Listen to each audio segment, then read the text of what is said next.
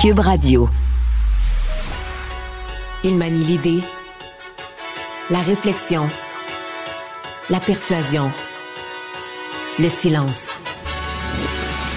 Mario Dumont.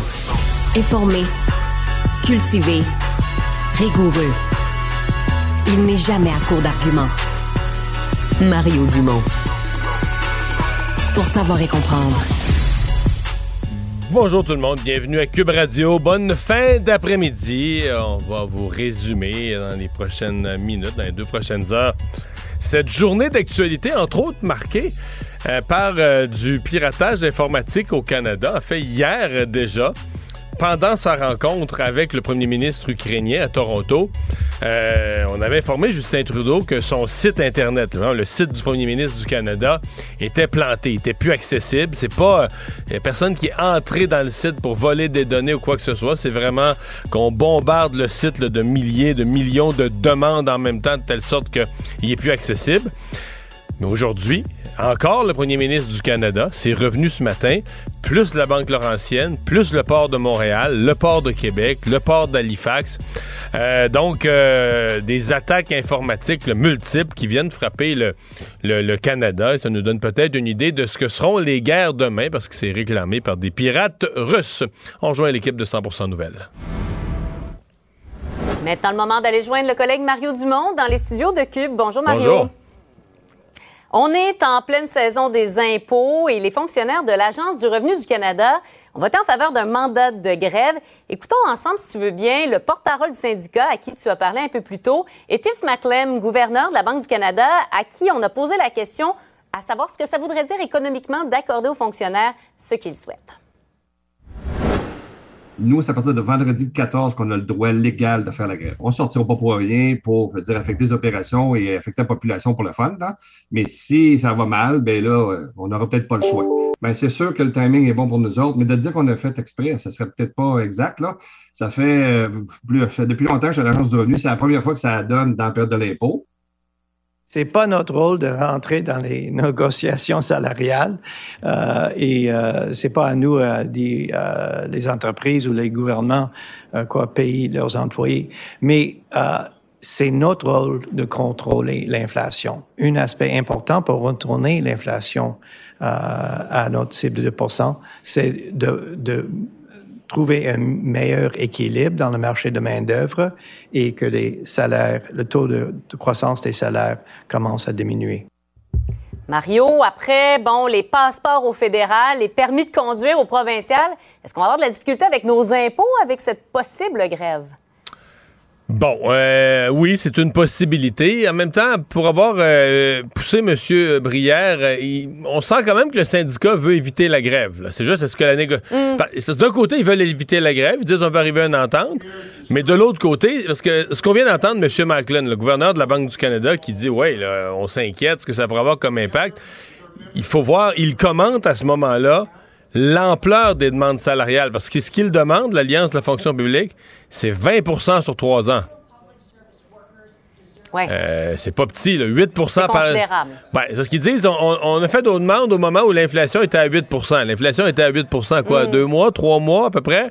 Euh, donc, pour l'année 2022, qui aurait été la pire année d'inflation, l'inflation aurait été à 6% pour l'ensemble de l'année. Faut pas que tu prennes juste le pire mois, faut que tu prennes l'ensemble de l'année. Là, en 2023, c'est en train de redescendre. Donc, eux voudraient avoir des augmentations là, pour, euh, de, de, de, 8% l'année passée, 8% pour cette année. C'est pas, c'est pas réaliste. Donc, d'un côté, ils disent oui, on veut s'entendre, on veut négocier. De l'autre côté, ils font des demandes qui apparaissent extrêmement irréalistes. Maintenant, est-ce qu'ils seraient prêts? Peut-être qu'ils savent eux-mêmes que leurs demandes sont irréalistes. Peut-être qu'ils seraient prêts à des compromis. Mm. Bon, pour ce qui est de si jamais une grève devait avoir lieu, parce que c'est une hypothèse et ça pourrait, ils sont en réunion stratégique ce soir, ils pourraient décider de la déclencher même ce vendredi. C'est dans les hypothèses. Euh, tout ce qui est, tout ça sur quoi il y a une entente en termes de services essentiels, c'est les paiements, les paiements aux plus démunis.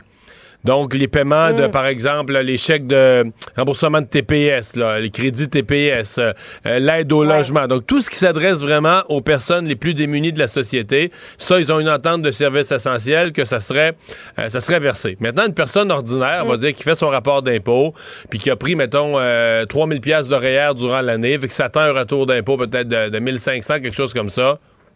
Ouais. Hein, on oublie ça. Euh, si jamais c'était en grève, là, euh, ton, ton remboursement d'impôt, il est sur les, il est sur la glace jusqu'à nouvel ordre. Bon.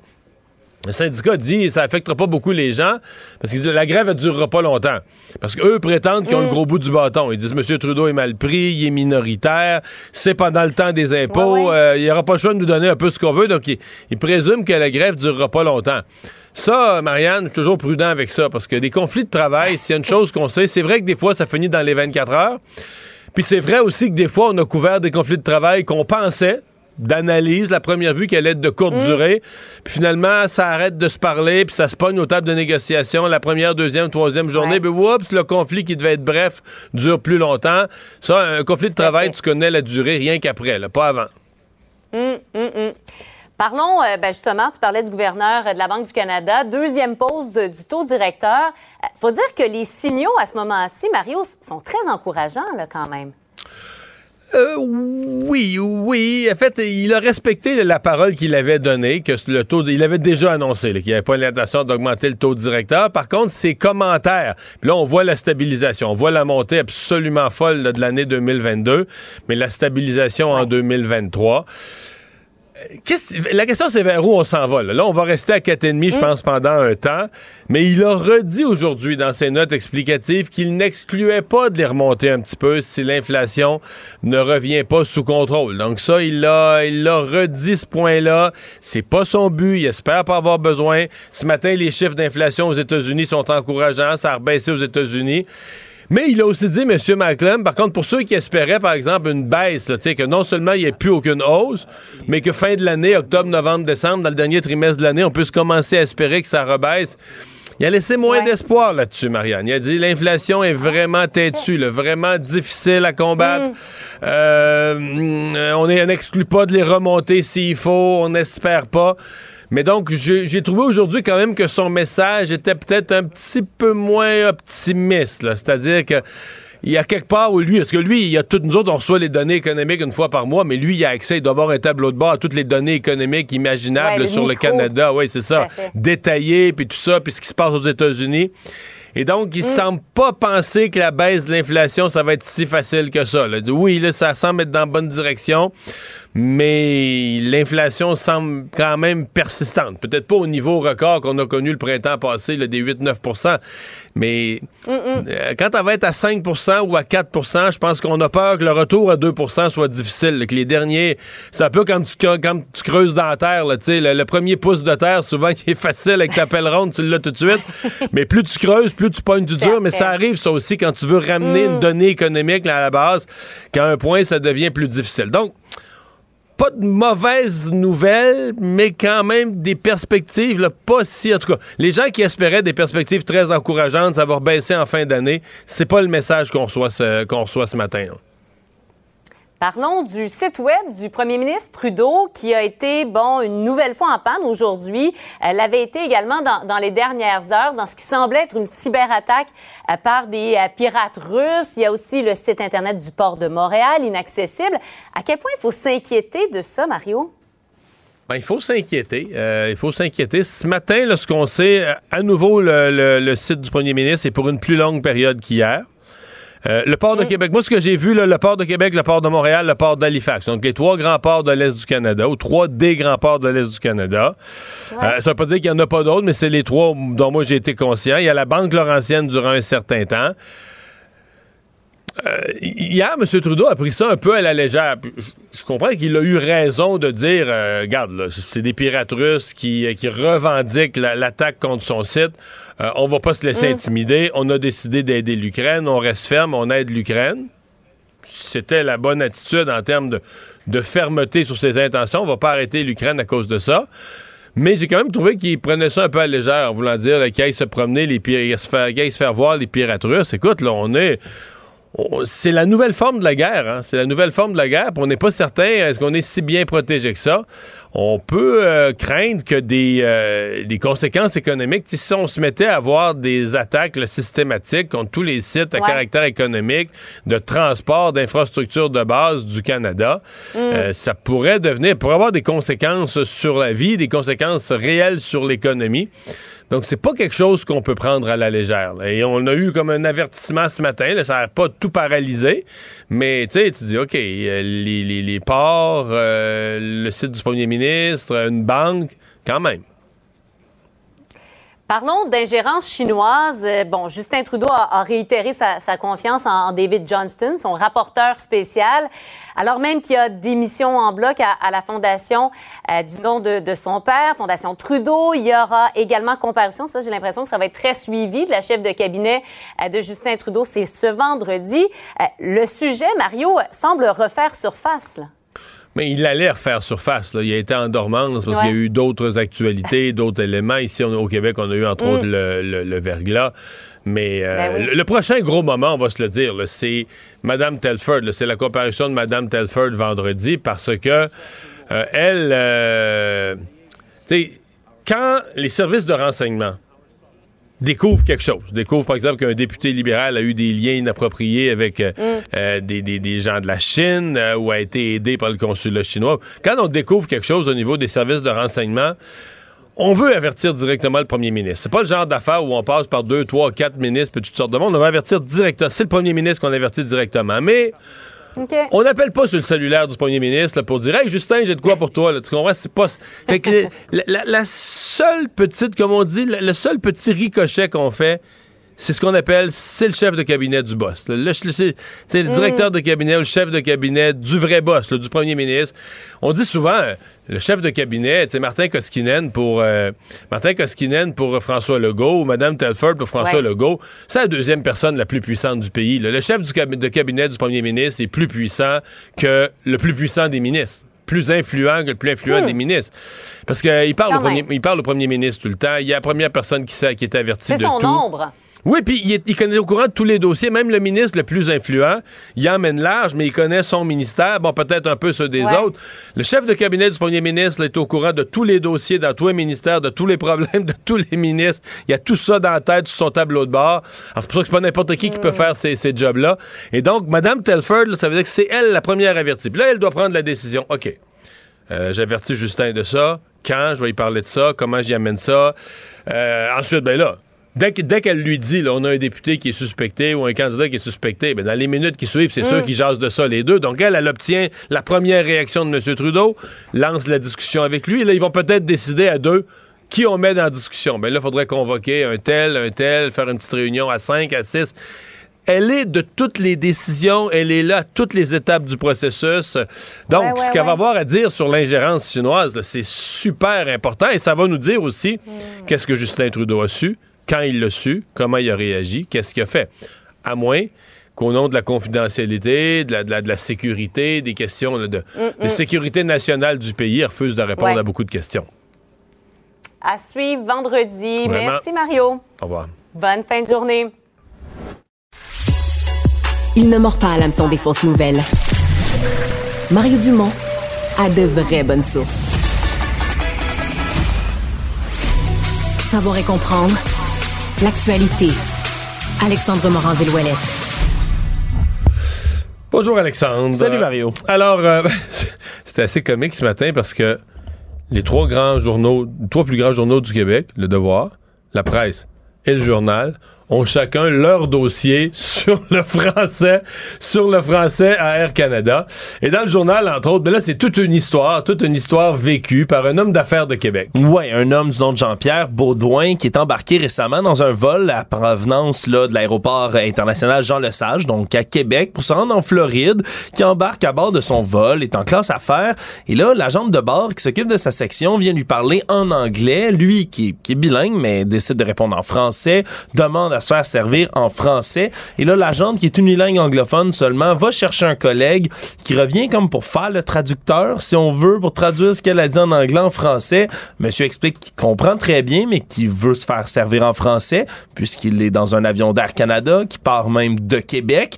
Et finalement, on lui a dit, on lui a donné un choix, Mario, ni plus ni moins soit il reste dans la section, il se fait servir en anglais. Ouais, parce soit- que ça, c'était pas négociable. C'est, c'est cette agente-là qui est en charge de t'arranger, puis elle, elle parle juste anglais, puis c'est tout. Et c'est tout. Et on, on- les deux solutions qu'on lui a données, c'est soit vous restez, vous faites servir en anglais, ou vous quittez l'avion, le peu importe. Il sait pas, il y a un autre homme qui est venu lui parler un peu de temps après. Savait pas trop si c'était un employé d'Air Canada ou encore de l'aéroport, mais qui lui a dit, là, vous quittez l'avion, vous faites servir en anglais. Monsieur Baudin, évidemment, qui avait pas très envie de rater son vol, a fini par s'y conformer, mais a décidé par la suite de porter plainte auprès de l'Office québécois de la langue française, l'OQLF, et ensuite de raconter là, toute son histoire dans les pages du journal. La réponse d'Air Canada est délicieuse parce qu'eux considèrent que, ben oui, on est, euh, on a offert le service au monsieur, il a offert de débarquer de l'avion, puis de prendre un autre vol plus tard, puis il aurait pu avoir du franc. Donc eux, eux parlent de ça comme si c'était tout à fait dans l'ordre des choses d'une entreprise qui donne du bon service. Là. Peut-être que dans le vol du lendemain, il y en aurait eu une hôtesse, euh, une, une agente de bord euh, qui parle français, ou plus tard en soirée, ou un autre. Tu dis, ah, OK. Méchant, méchante réponse. Tu sais, Ouais. est-ce qu'ils blaguent, Air Canada? Mais c'est vraiment, c'est ça leur réponse officielle. Ouais, ils ont sorti ça, puis ce qu'ils ont expliqué, c'est que le service dans les deux langues officielles était disponible. Ils disent qu'il y a deux des trois agents de bord qui étaient en mesure de parler et comprendre le français, donc que c'était offert. Ils disent que c'était faux euh, de la part de monsieur là, de penser qu'on voulait seulement le servir en anglais. Si on comprend bien, sa Non, mais c'était à offert, lui, c'était offert c'est en dans l'avion. Mais c'est ça, c'était offert dans l'avion, mais pas dans sa section. C'est ce qu'on comprend, Mario. C'est ce qu'on comprend selon l'histoire de M. Baudouin, Baudouin, à savoir s'il va y avoir le suite à sa plainte du côté de l'OQLF. Il a décidé de pas porter plainte au sein d'Air Canada, l'entreprise elle-même, parce qu'il fait pas confiance en leur traitement de plainte. Puis comme tu le disais, mais ça survient avec d'autres dossiers. Mario, le devoir aujourd'hui, qui titre entre autres que dans le contenu de divertissement d'Air Canada, il y a très, très, très peu de contenu québécois, ou de contenu francophone tout court. Voire même D'ailleurs, de- c'est très drôle parce qu'il y en a cinq. là. Ben, Il y, y a des films. Ça, les films, ils leur donnent. Mais au niveau production télé, ils disent qu'il y en a cinq en français. Mais Alex, un des cinq, là, Ouais. c'est les gags.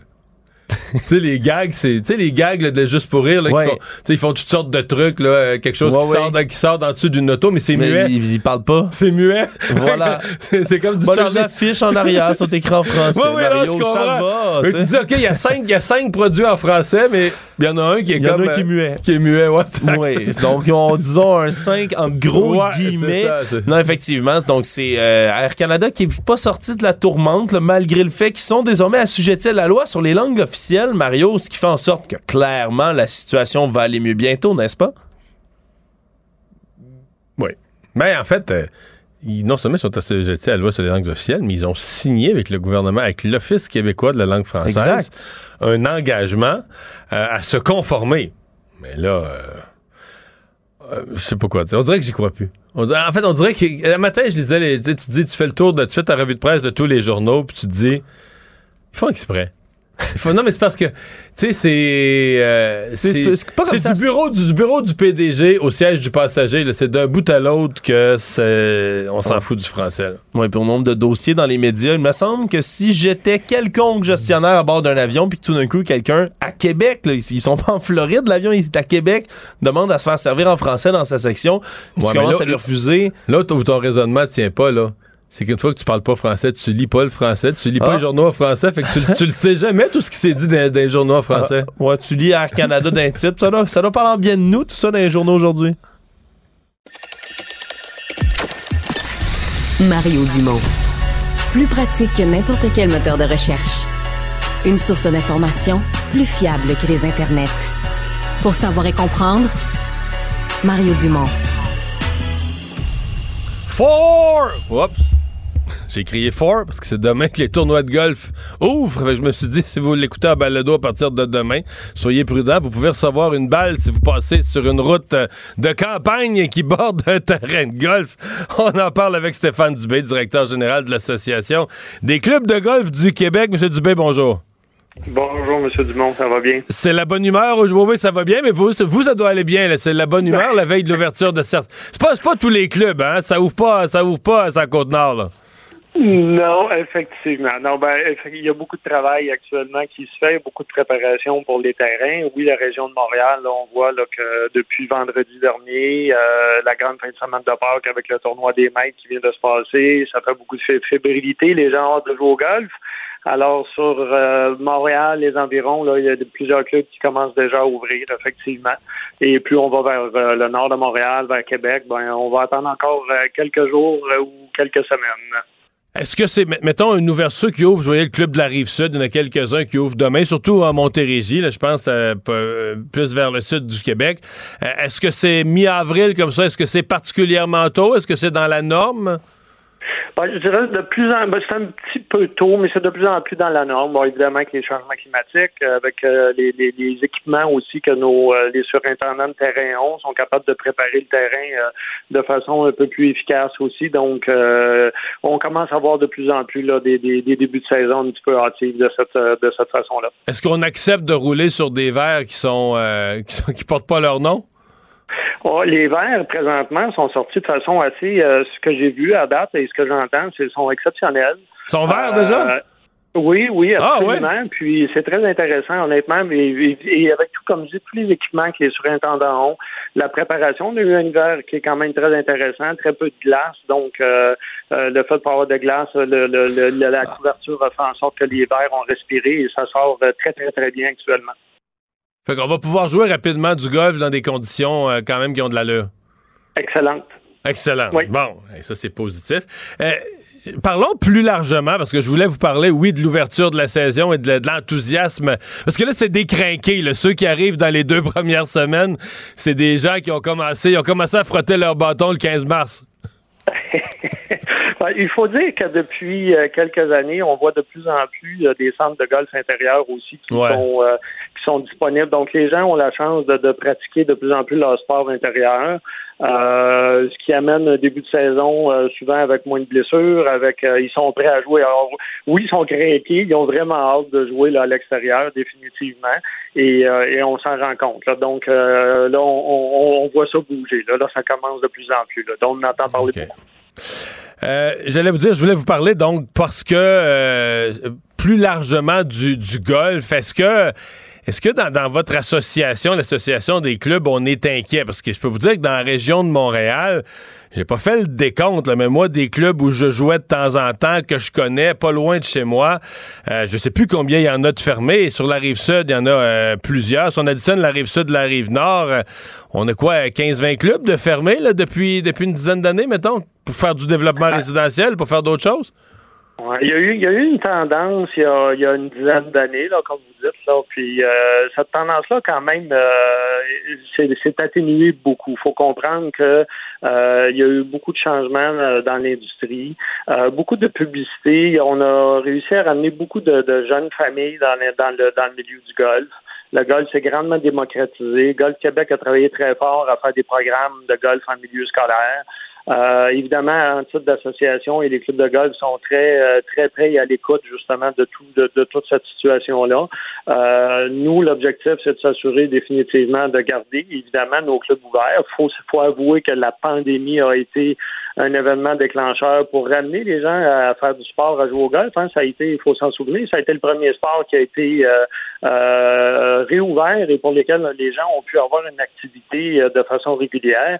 Alors, on a ça a permis à ramener des familles dans, l'industrie du golf et actuellement, on a des, augmentations qui sont excessivement bonnes. Donc, évidemment, ça, ça, crée un, domaine, une entreprise qui est beaucoup plus saine et euh, le golf se porte très bien actuellement.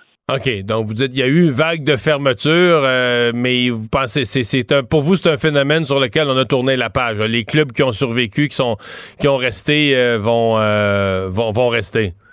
Ben, ce que l'on voit actuellement, c'est la tendance. Euh, bon, évidemment, on parle de, d'entreprise. Hein? C'est, comme n'importe quelle entreprise euh, dans n'importe quel domaine. Il peut y avoir des gens qui peuvent avoir de l'intérêt à faire une acquisition. Là, vous avez parlé de terrain euh, précédemment, mais donc. Ben moi, par exemple, j'ai mon chalet, j'ai mon chalet d'un canton de l'Est à Knowlton. Là, il y avait deux clubs publics dans la ville. Puis là, en l'espace de, de, de cinq ans, il en reste zéro. Oui, ben, alors, je pense que ce qui est, euh, ce qui est à, regarder dans cette dynamique-là, puis euh, il faut faire attention dans la façon dont, dont les gens peuvent interpréter là, justement les acquisitions. Il y a eu à un certain moment donné beaucoup de, d'acquisitions de, terrains qui se faisaient par des promoteurs immobiliers, dont entre autres les clubs de golf, mais plusieurs villes ont déjà euh, fait en sorte de réglementer certaines parties de, de, de, des terrains en question. Donc, ils, vont permettre 50% très souvent euh, de, la vente d'une partie du terrain et l'autre devra rester en espace vert, etc. Mais nous, notre industrie, on est de plus en plus, on est très euh, très conscient de cette euh, de cette pratique-là qu'il y a eu là, avec les, les, promoteurs immobiliers, etc. Et on fait très attention euh, quand on regarde ce qui se passe. Et on sait très bien qu'il y a toute la partie, justement, de, de, de garder nos espaces verts, etc. Donc, il y, a, il y, a, un équilibre à garder dans tout ça. Et ça doit être fait là, euh, autant avec les municipalités qu'avec le gouvernement, qu'avec euh, les, les, les différents intervenants pour être certain, justement, que s'il y a des choses qui sont faites, ça soit fait correctement et ça soit fait dans le bon ordre. Il, y a, les environnementalistes aussi qui sont critiques euh, des, clubs de golf, qui voudraient que ça devienne des parcs, qu'on laisse pousser la végétation sauvage, mais qui euh, la, façon dont on tombe la pelouse, les produits qu'il faut mettre, que ce soit les engrais ou autres, pour empêcher les mauvaises herbes, pour euh, garder la pelouse verte, qui sont ils sont inquiets de ce que ça produit pour, pour l'environnement. Est-ce que l'écologie va venir à bout du golf? Ah ben, vous savez que depuis, euh, ou du moins depuis plusieurs années, le golf est régi, entre autres, et supervisé par euh, avec les, les, les ministères. Et donc, euh, il y a des études, des analyses qui sont faites régulièrement, donc c'est disponible, les gens peuvent le voir. Et le golf en ferait de, de, de, de tous les les, les, l'épandage qui est fait tout ce qui est utilisé pour le, gazon, c'est comptabilisé et donc c'est vraiment très bien c'est contrôlé et on a une note qui est excellente lorsqu'on regarde les, différentes analyses qu'on fait par le gouvernement. On est ça aussi de ce côté-là. L'Association des surintendants de golf du Québec est très près de, cette situation-là. On fait donc très attention là, pour euh, justement tout ce qui est de protection de l'environnement de ce côté-là. Hmm. Ben, on vous souhaite une, excellente, euh, ben, à vous, mais à tous vos propriétaires de terrain, aux gens qui y travaillent et aux joueurs, une excellente saison de golf. Ben, c'est grandement apprécié. Je vous souhaite une bonne fin de journée. Merci beaucoup. Il lance sa ligne au bon endroit pour obtenir l'information juste. Mario Dumont. Pour savoir et comprendre. Cube Radio.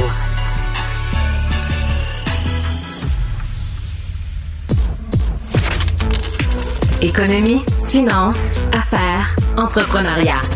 Francis Gosselin. Bonjour Francis. Salut Mario. Alors, euh, on s'y attendait. Toutes les indications avaient été données en ce sens-là, que les, taux d'intérêt n'allaient pas augmenter d'une façon euh, euh, significative en cours, en, tout cas pas en début d'année 2023. Et ce matin, il y avait une décision à prendre à la Banque du Canada. Pas de surprise, on n'y touche pas pour cette fois-ci. Mais je suis plus curieux de t'entendre sur les remarques qui ont accompagné les, les, textes, les minutes qui ont accompagné ça. Ou c'est peut-être pas si encourageant. Pour l'instant, on a tenu parole, mais c'est peut-être pas aussi encourageant pour l'année qui vient. Non, ben oui, oui et non. En fait, euh, bon, M. Maclem est bon, effectivement, sans grande surprise, le taux directeur reste inchangé à 4,5% euh, Rappelons que les derniers chiffres qui ont, paru en février euh, de janvier à janvier pour l'inflation étaient de montrer une, une, augmentation des prix de 5,2% Ça va dans la bonne direction. C'était une baisse assez importante par rapport euh, à la période de référence précédente. Et donc, ce que M. Macklin nous dit, ben, plusieurs choses. Déjà, euh, ne nous réjouissons pas trop vite. Donc, ça, là-dessus, euh, OK, le, le, message est compris. ce qui est intéressant dans ses remarques, notamment Mario, c'est qu'il estime qu'on va atteindre, c'est un peu ce que j'avais déjà dit, là, je pense, on va atteindre le 3% d'ici cet été. puis là, il y a comme deux lectures. Il y a la lecture, on va dire, un peu euh, général qui, tu sais, la cible de l'inflation au Canada être entre 1 et 3% Puis M. Maclem répète souvent que, en fait, la cible, c'est 2% Mais bon, quelle interprétation faut donner entre un spectre puis une valeur précise? entre nous, on n'atteint jamais 2,00% C'est toujours autour, puis c'est pour ça qu'on avait comme une fourchette. À mon avis, si on atteint 3% d'ici l'été, on peut dire mission accomplie. donc, forcément, ça voudrait dire que la Banque du Canada euh, sans, vouloir nuire, baisserait les taux euh, d'ici la deuxième euh, partie de l'année. Euh, par contre, là, il y a d'autres éléments qui, qui inquiètent M. Maclem. Bien, évidemment, M. Maclem l'a mentionné, les salaires, la présence sur les salaires là, est toujours présente. Tu le sais, on en a parlé la semaine dernière, le taux de chômage est à des taux absolument records là, partout au Canada. Les, fonctionnaires fédéraux demandent 8% par année, là. Euh, les fonctions, ouais, ben, on en a parlé aussi, l'augmentation. Puis donc, grosso modo, on estime que dans la prochaine année, l'augmentation des salaires, là, donc, pourrait être de l'ordre de 5% Et donc, forcément, là, en économie, quand on prend des grands nombres, comme 40 millions de Canadiens, puis qu'on dit on donne 5% de plus à tout le monde, les gens, grosso modo, vont être prêts à payer 5% de plus pour tout. Donc, qu'est-ce que ça fait? Tout le monde est 5%, plus riche, c'est ça.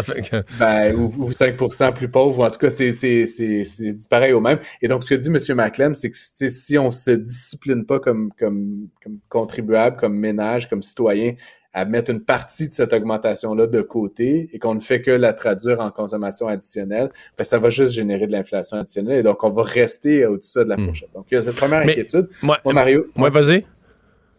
Ben, le bémol, puis ça n'a pas été évoqué, en tout cas dans, le compte-rendu que j'ai lu, euh, mais l'élément que M. Maclem n'a pas précisé, puis c'est un élément dont on a parlé la semaine dernière, c'est, tu sais, euh, la décision récente de l'OPEP, le plus, là, de, de réduire assez massivement là, la, production, qui a fait augmenter le prix des pétroles. Il y avait, il y avait la question du nouveau prix plancher, là, un peu artificiel, mais de 80 dollars le baril. Si jamais, pour une raison ou une autre, avec ce qui se passe à Taïwan, avec la continuation du conflit ukrainien, etc., le pétrole devait repasser dans les 100 dollars, etc. Puis comme on le sait, l'énergie, ben ça, c'est les camions, c'est les trains, c'est les navires, c'est, c'est, le, le sang de notre économie. Ben, ben, ça fera en sorte que ça, ça pourrait aussi générer de l'inflation sur un élément sur lequel M. Maclem a très peu de contrôle, malheureusement. Et ça, c'est un facteur à considérer absolument dans, cette guerre contre la vie chère. Ouais.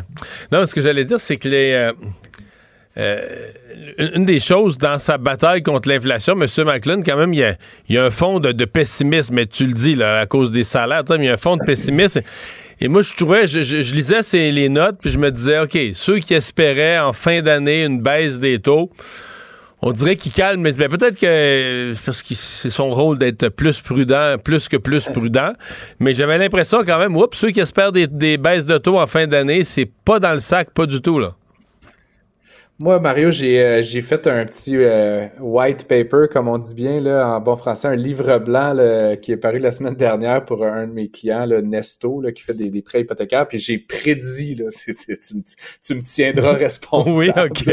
J'ai écrit que les taux allaient baisser avant la fin de l'année. Euh, je reviens à ce que je disais. Si M. Maclem dit que d'ici cet été, on arrive à 3 oui, il y a plein d'autres facteurs, mais c'est à l'été, on est à 3% puis même si ça continue très tranquillement à percoler vers le 2% forcément, avant l'été, là, c'est dans deux, deux, trois mois. Là. Fait forcément, rendu en octobre, novembre, décembre, à un moment donné, on ne va pas laisser le taux d'inflation passer en bas de 2. donc, forcément, ça va provoquer une réaction de la part de la Banque du Canada. Comme je te dis, moi, mon pari, entre gros guillemets, c'est de, que le taux va baisser. Est-ce que ça va être un quart de point? Probablement? Mais je veux dire, on va, on va repartir dans l'autre direction avant la fin de cette année euh, de calendrier. Puis après, euh, comme je te dis, on s'en reparlera rendu là, savoir si mes prédictions étaient bonnes ou non.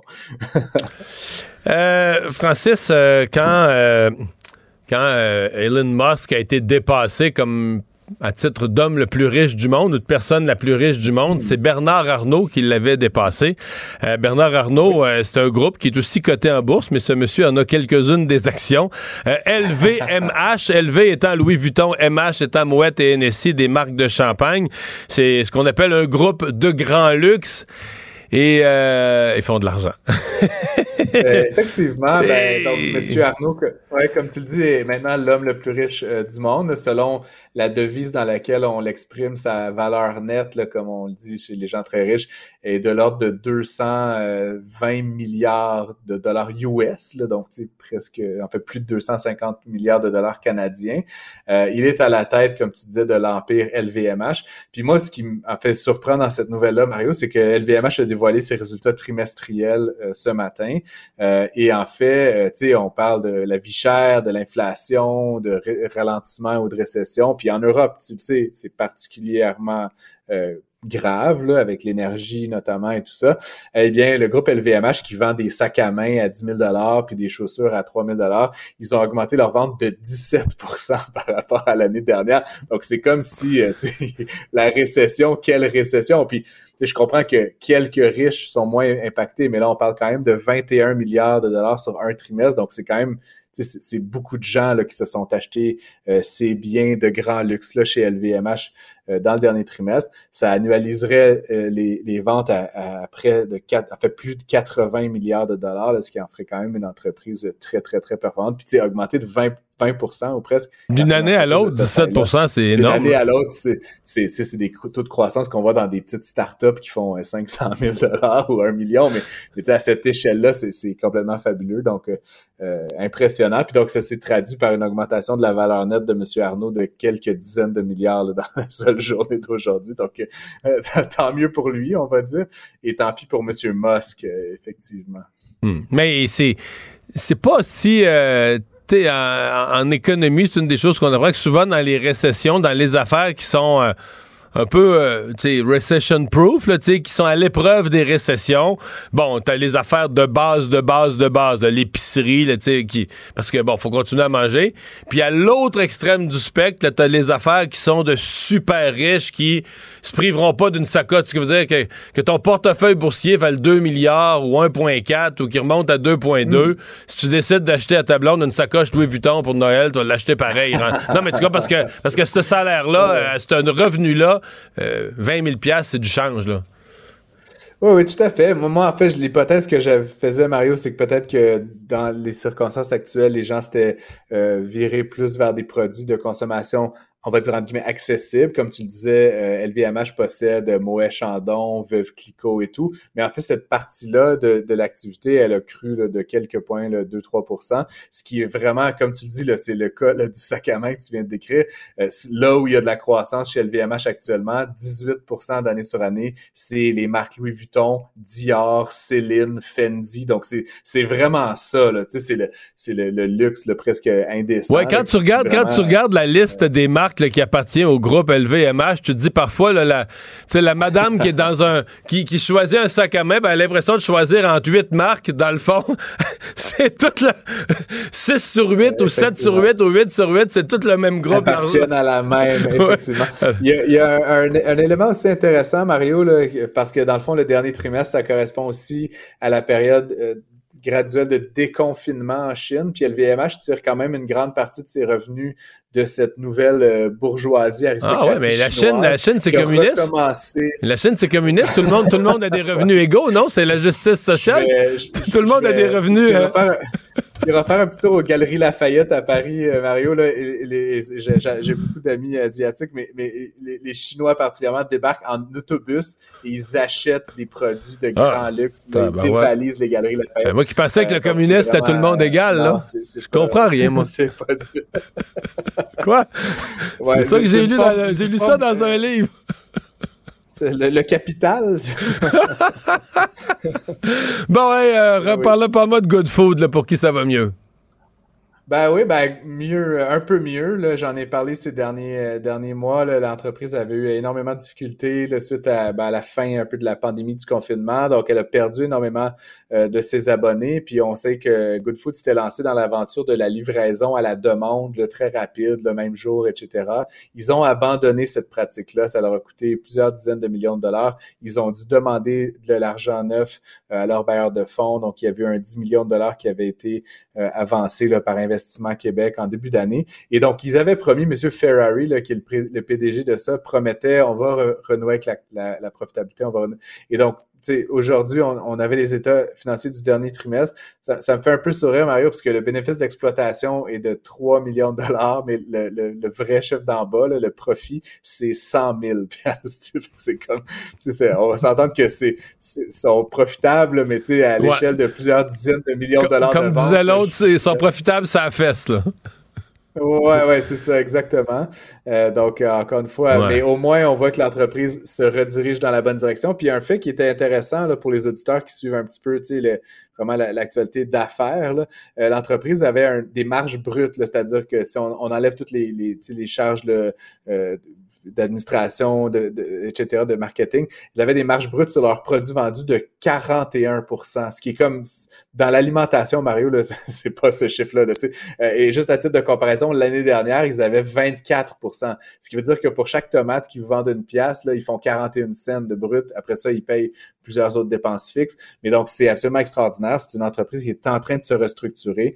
Et donc, on peut espérer qu'avec mhm. cette gouvernance-là dans la bonne direction, éventuellement, Good Food fasse mettre du vrai profit au cours des, prochains trimestres, puis possiblement que le prix de son action euh, reparte à la hausse. Parce qu'aujourd'hui, avec ces nouvelles-là, oui, ils sont profitables, mais avec cette nouvelle-là, aujourd'hui, le prix de l'action, en fait, a baissé. Oh, oh, oh.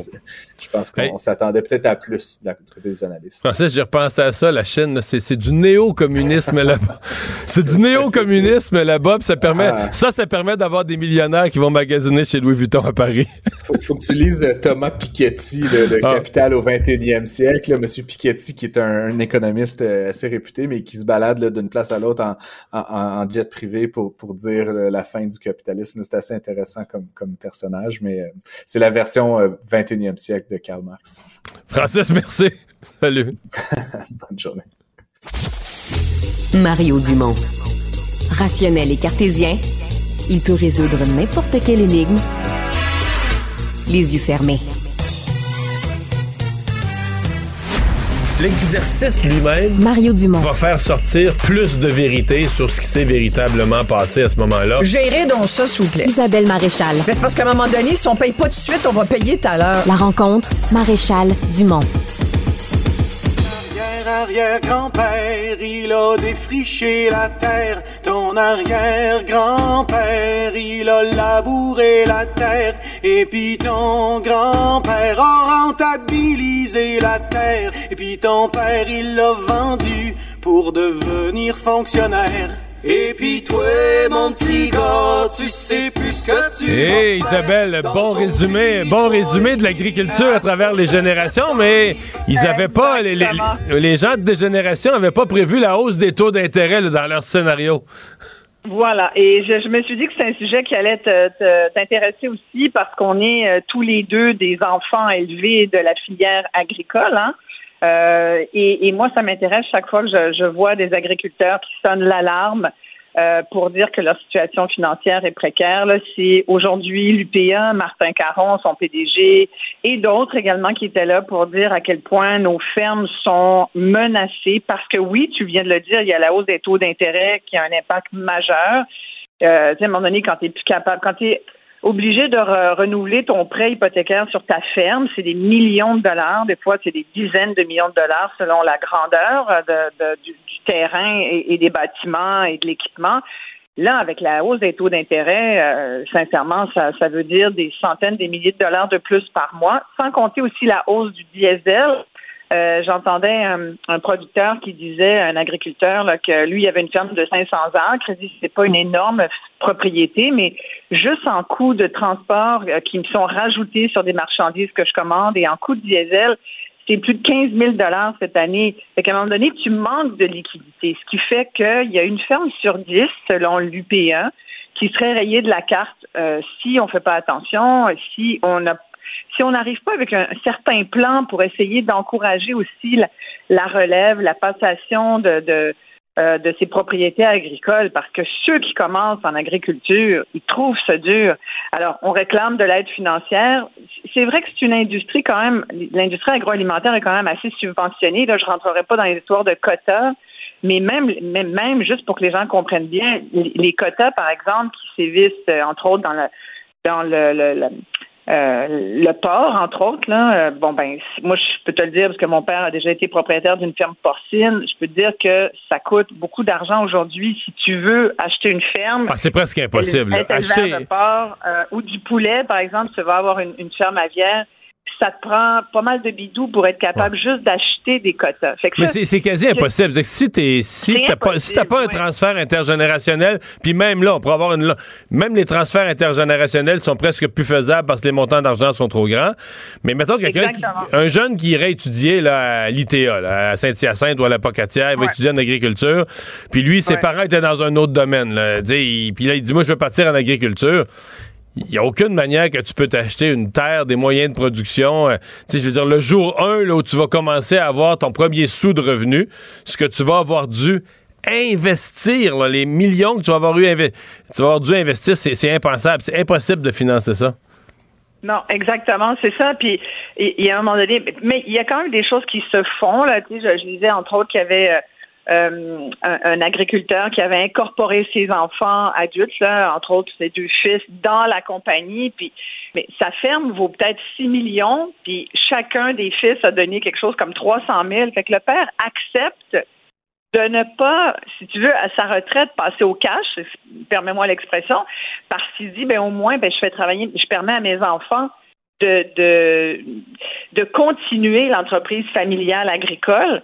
Mais c'est comme, tu sais, il y avait une façon imagée de le dire et dire, c'est comme je suis millionnaire sous mes pieds, mais, mais dans le fond, euh, tant qu'on la vend pas, on, vit bien, mais c'est ça, on fait pas, on roule pas sur l'or non plus. Non, puis si tu te mets à le vendre là, c'est parce que une des une des craintes, une des questions, puis c'est pour ça que c'est intéressant quand les agriculteurs ce matin font une conférence de presse pour dire il y en a il y en a un sur neuf qui songe à quitter. Ben, qui, va acheter ces terres-là? Est-ce qu'on va revenir comme dans certains pays où c'est des gros fonds, des grands fonds capitalisés, euh, milliardaires, qui achètent les terres puis qui vont mettre dessus des travailleurs étrangers pour les exploiter, mais qu'il n'y aura plus une agriculture locale, il n'y aura plus une agriculture avec des, des vraies entreprises euh, locales? Ça, c'est une des c'est une des questions. Là. Et voilà, exactement. Puis c'est là je voulais euh, amener la, conversation. C'est que c'est une énorme pression sur notre garde-manger québécois. Et puis on l'a vu, on l'a vu encore dernièrement. On regarde avec les pannes d'électricité, les gens qui ont tout perdu de, leur frigo, qui se sont rués vers les, les euh, pour, pour s'acheter de la bouffe. Euh, on l'a vu pendant la pandémie, le coût inflationniste de, de, des aliments nous a montré, nous a montré quoi qu'on était vraiment dépendant des autres. Alors, on n'arrête pas, puis c'est cher au, gouvernement Legault de, de, vanter le panier bleu, de nous, de nous dire il faut absolument qu'on ait une autonomie alimentaire. Puis moi, j'en suis, je suis tout à fait d'accord avec ça. Je pense qu'il faut absolument qu'on soit beaucoup plus autonome d'un point de vue alimentaire, qu'on ait une autosuffisance ici sans qu'on soit toujours dépendant des ressources alimentaires des autres, parce qu'il y a un coût avec ça. C'est aussi une industrie qui nous permet de, tu sais, c'est un fleuron économique, là le, ce qu'on appelle aujourd'hui l'or vert, puis les terres sont, sont, rares maintenant. On dit qu'il y a à peu près 2% de terres arables au Québec qui sont euh, vouées à l'agriculture. Euh, il y en a beaucoup qui ont, qui ont malheureusement été gaspillés euh, avec, avec du béton et de l'asphalte. Et on a construit des condos dessus pour pouvoir ensuite, on élargit les banlieues. Fait fait il reste de moins en moins de terres cultivables, mais celles qui restent aujourd'hui, il y a eu une inflation, une surenchère également. je lisais un article en 2010, là, les terres au Canada, dont au Québec, étaient parmi les moins chères au monde. Aujourd'hui, depuis les cinq dernières années, il y a eu comme 248% d'augmentation d'un lot de terre. Ça veut dire qu'aujourd'hui, c'est un peu ce que tu disais, c'est que ça devient presque impossible. Pourquoi? Parce que la valeur de la propriété, de la ferme agricole, puis du, territoire, du terrain agricole, est plus importante que ce que, ce que tu vas faire dessus. Fait qu'à un moment donné, c'est plus rentable, à moins de penser à d'autres modèles. Et, euh, c'est intéressant de voir qu'il y en a qui commencent. il y a beaucoup de jeunes qui vont en agronomie, qui vont étudier là-dedans, puis qui essaient de développer des nouveaux modèles, comme entre autres, euh, il y a un modèle de morcellement des terres où là, euh, on dit ben on va permettre à plusieurs petits producteurs de se partager euh, un même, une même terre pour pouvoir faire de la micro, de la microculture. Parce que si on permet pas ça, Mario, qu'est-ce qui va arriver? C'est juste les gros qui vont pouvoir quand les tu dis permet, pour alimentaires qui, qui, vont Absolument. Mais quand tu dis qu'on le permette, c'est que le mot permet est important parce que pour l'instant, ce n'est pas permis parce que la loi sur la protection du territoire agricole est basée sur on a on ne sépare pas les, les exploitations. Là. Si tu as une terre de, de 150 acres, 200 acres, euh, tu peux pas la séparer en, cinq petits morceaux parce que parce que dans le passé, il y en a qui ont fini par faire euh, des hôtels, faire c'est quitter la vocation agricole. Comme on ne veut plus de perte de terres agricoles, mais ben, on sépare plus les terres. Mais là, on a ces nouvelles demandes de production à plus petite échelle, euh, production maraîchère ou autre, où des gens un, ont pas les moyens et deux, veulent pas, ont pas besoin d'aussi grandes terres il y a des petites expériences. La Commission de protection du territoire agricole a fait des petites exceptions. Je pense au Témiscamingue, en Maurice. Deux, trois endroits, on a fait des expériences. Mais on est bien frileux avec ça. En partie à tort, puis en partie à raison, là. Ouais, ouais. Mais tu vois, il y a une ferme qui s'appelle la ferme euh, aux petits oignons à, Mont-Tremblant. Et euh, eux, ce qu'ils font, justement, c'est du morcellement comme ça. On appelle ça, euh, écoute, c'est un modèle que j'ai découvert, je trouve ça vraiment intéressant. C'est, en fait, c'est c'est vraiment pour protéger la vocation écologique de la Terre. et c'est via une fiducie d'utilité sociale agricole qui s'appelle une FUSA. Je ne sais pas si tu connais, mais bref, euh, entre autres, bon, ça devient une entreprise de comme une coopérative de solidarité sociale, si tu veux, où là, tu as plein de micro-cultivateurs. Là, tu as des champs, tu as des serres, tu peux faire pousser, tu fais plein de tu fais de la multiculture, mais un modèle beaucoup plus à échelle humaine et non pas industriel. C'est c'est complètement à l'opposé de l'industrialisation de l'agriculture. Puis moi, je trouve que c'est, pas plus mal. Évidemment, il y en a qui vont dire oui, mais attends, il y a une question de coût aussi. Euh, il y a une, question de nourrir, il y a une question de nourrir aussi les grandes villes. Quand tu quand as une ville d'un million d'habitants qui a pas de terre euh, cultivable, ben il faut que tu aies à côté euh, une agriculture à grande échelle pour, pour, pour remplir les tablettes d'épicerie. Là. C'est sûr que pour les gens riches. Parce que l'agriculture à petite échelle, faut appeler ça par son nom, ça s'adresse aux gens riches. Ça s'adresse aux. Tu sais, tu vas produire des produits euh, plus de niche, peut-être plus intéressants, euh, des viandes à plus petite échelle qui vont être de meilleure qualité, mais je veux dire, euh, c'est correct. Moi, j'en achète. Je suis un bel exemple. J'en achète parce que j'ai de l'argent, mais tu sais, quelqu'un a un revenu moyen qui a quatre enfants à la maison, puis qui est qui commence à payer, qui arrive au début dans la vie, commence à payer ses premiers paiements de maison ou de loyer. non, il magasine, il va d'un grande super, d'un grande euh, surface puis achète euh, ce qui ce qui est pas trop cher. Exactement, tout à fait. Mais c'est est-ce que moi, j'aime, je trouve qu'on c'est toujours bien, on a toujours avantage à questionner les modèles euh, qui sévissent depuis plein d'années. Tu sais, puis il y a des gros lobbies aussi dans l'industrie agroalimentaire. Il y a des il y a des multinationales qui ont tout intérêt à ce que à ce qu'elles, à ce qu'elles gardent leur pouvoir aussi, puis à ce que les réglementations euh, suivent, puis elles ont des lobbyistes qui font pression sur les sur les politiciens aussi, sur les gouvernements pour que ça reste comme ça. puis c'est vrai, tu as raison que c'est une industrie aussi, l'agroalimentaire au Québec, qui, qui euh, qui, qui exporte. Hein. On est, euh, on fait beaucoup de, de transformation de matières premières. Je pense que c'est 70% de la production agricole aussi qui est transformée on livre, tu sais, c'est des milliards de dollars, mais c'est des, c'est des PME. Donc, me il y a, peut-être moyen de trouver un modèle beaucoup plus à échelle humaine. Euh, écoute, je pense qu'il y, a, moyen de réfléchir à ça. Une chose est sûre, c'est qu'on a une terre fertile. On a une terre sur laquelle on peut, euh, on peut faire toutes sortes de choses. On est quand même, tu sais, Sincèrement, on a 10% du territoire du Québec qui a, de l'eau douce. On est le plus grand producteur de porc au Canada, le plus important producteur de lait au pays.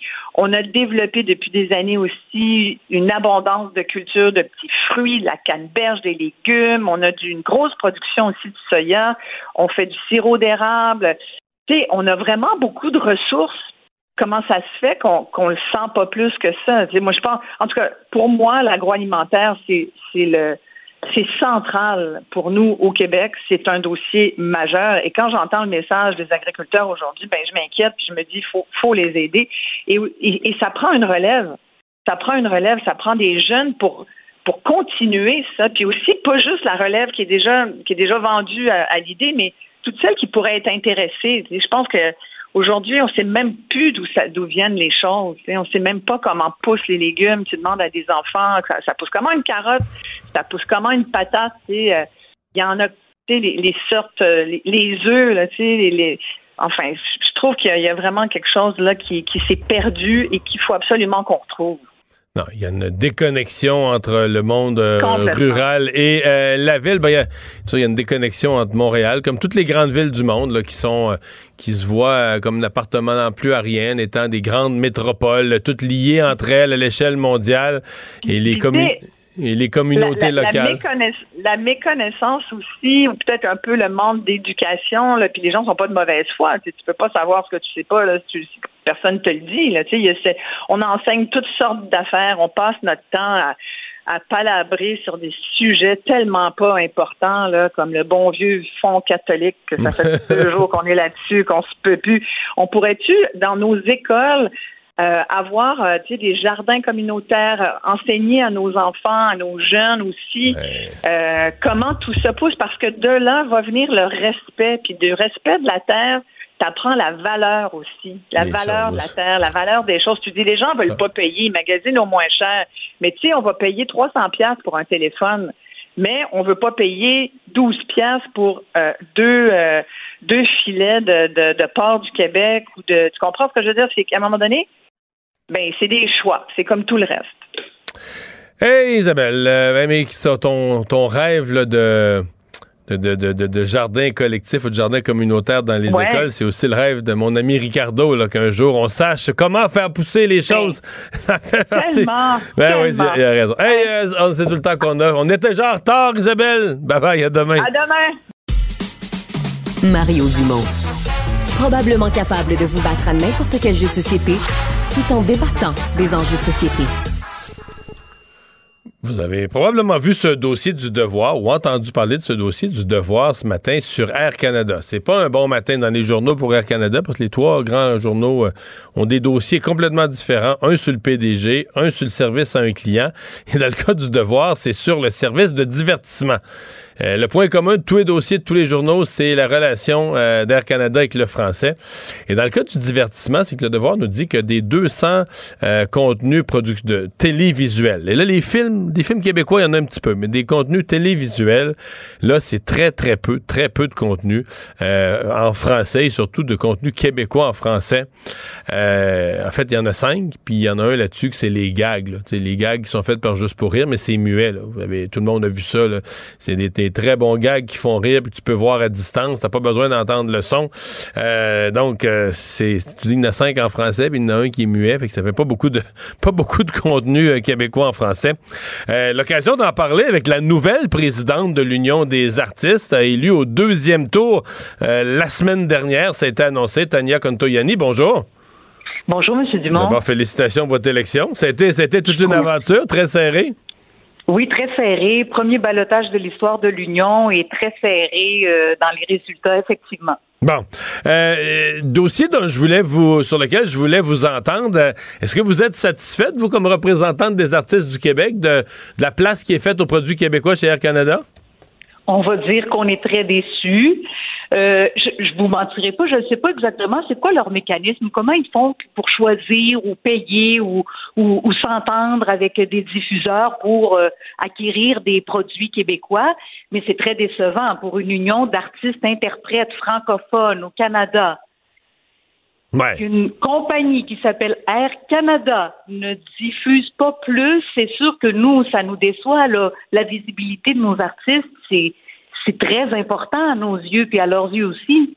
Ouais. Donc, je trouve que comme citoyen corporatif, ben, il me semble que quand tu t'appelles Air Canada, la moindre des choses, c'est faire ton devoir des citoyens corporatifs et dire, hey, dans ce pays-là qu'on appelle le Canada, il y a plusieurs cultures, dont une francophone qui est très importante, dont les productions sont reconnues à travers le monde. Pourquoi pas les mettre en contact avec tous nos clients internationaux qui voyagent?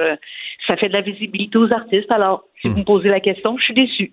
Parce que quand on met bout à bout là, le, le volume de contenu là, des séries, des sitcoms, des, euh, des documentaires, de tout ce qui se fait de, euh, sur toutes les plateformes, euh, soit qui a déjà passé à la télé, soit sur d'autres plateformes, c'est fou. Là. Il y a un bassin de contenu euh, phénoménal parmi lequel choisir.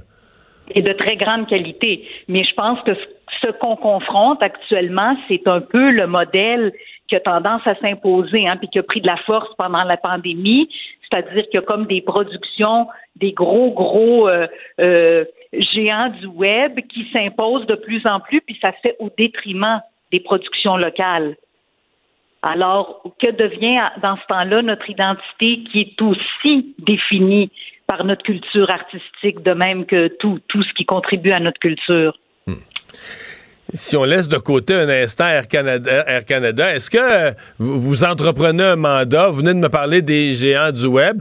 Est-ce que vous êtes optimiste pour euh, parce que bon, il y a la télé traditionnelle, les géants du web. À un moment donné, on nous avait dit ben Netflix, euh, c'est plein de promesses là.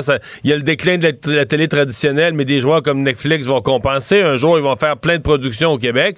Pour l'instant, je dis pas qu'il y a rien du tout. Il y a quelques joueurs qui en ont profité, mais ça paraît assez ténu. En tout cas, ça paraît certainement pas là compensé pour le, le déclin de la, de la télé traditionnelle.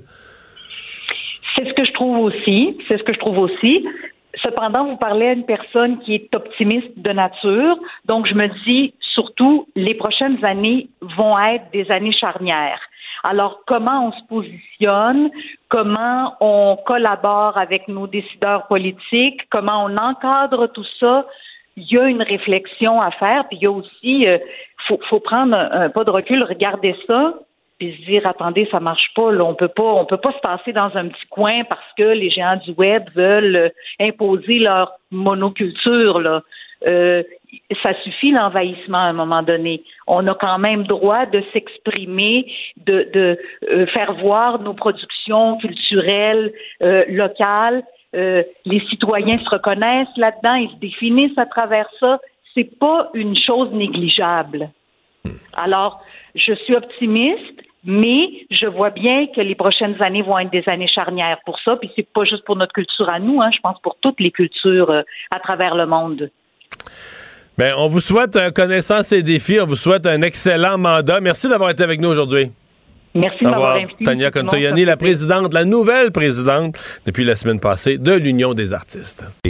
Mario Dumont. Sous ses airs sérieux, se cache un gars qui ne se prend pas au sérieux. Un adolescent de 17 ans poignardé. Une autre femme assassinée. Il est visé par des allégations d'inconduite sexuelle. Les formations politiques s'arrachent le vote des familles. Comment faire fructifier votre argent sans risque? Savoir et comprendre les plus récentes nouvelles qui nous touchent. Tout savoir en 24 minutes. Avec Alexandre Morin-Villouellette et Mario Dumont. En manchette dans cet épisode, des cyberattaques contre des banques, des ports et contre le gouvernement du Canada. Petite vengeance de pirates russes après les propos de Justin Trudeau hier. Plus de 155 000 fonctionnaires fédéraux votent pour une grève. Ça pourrait affecter certains services. Québec crée une ligne pour dénoncer les inconduites sexuelles en milieu scolaire. Et Donald Trump décide de porter plainte contre son ancien avocat et réclame 500 millions de dollars. Tout savoir en 24 minutes. Tout savoir en 24 minutes.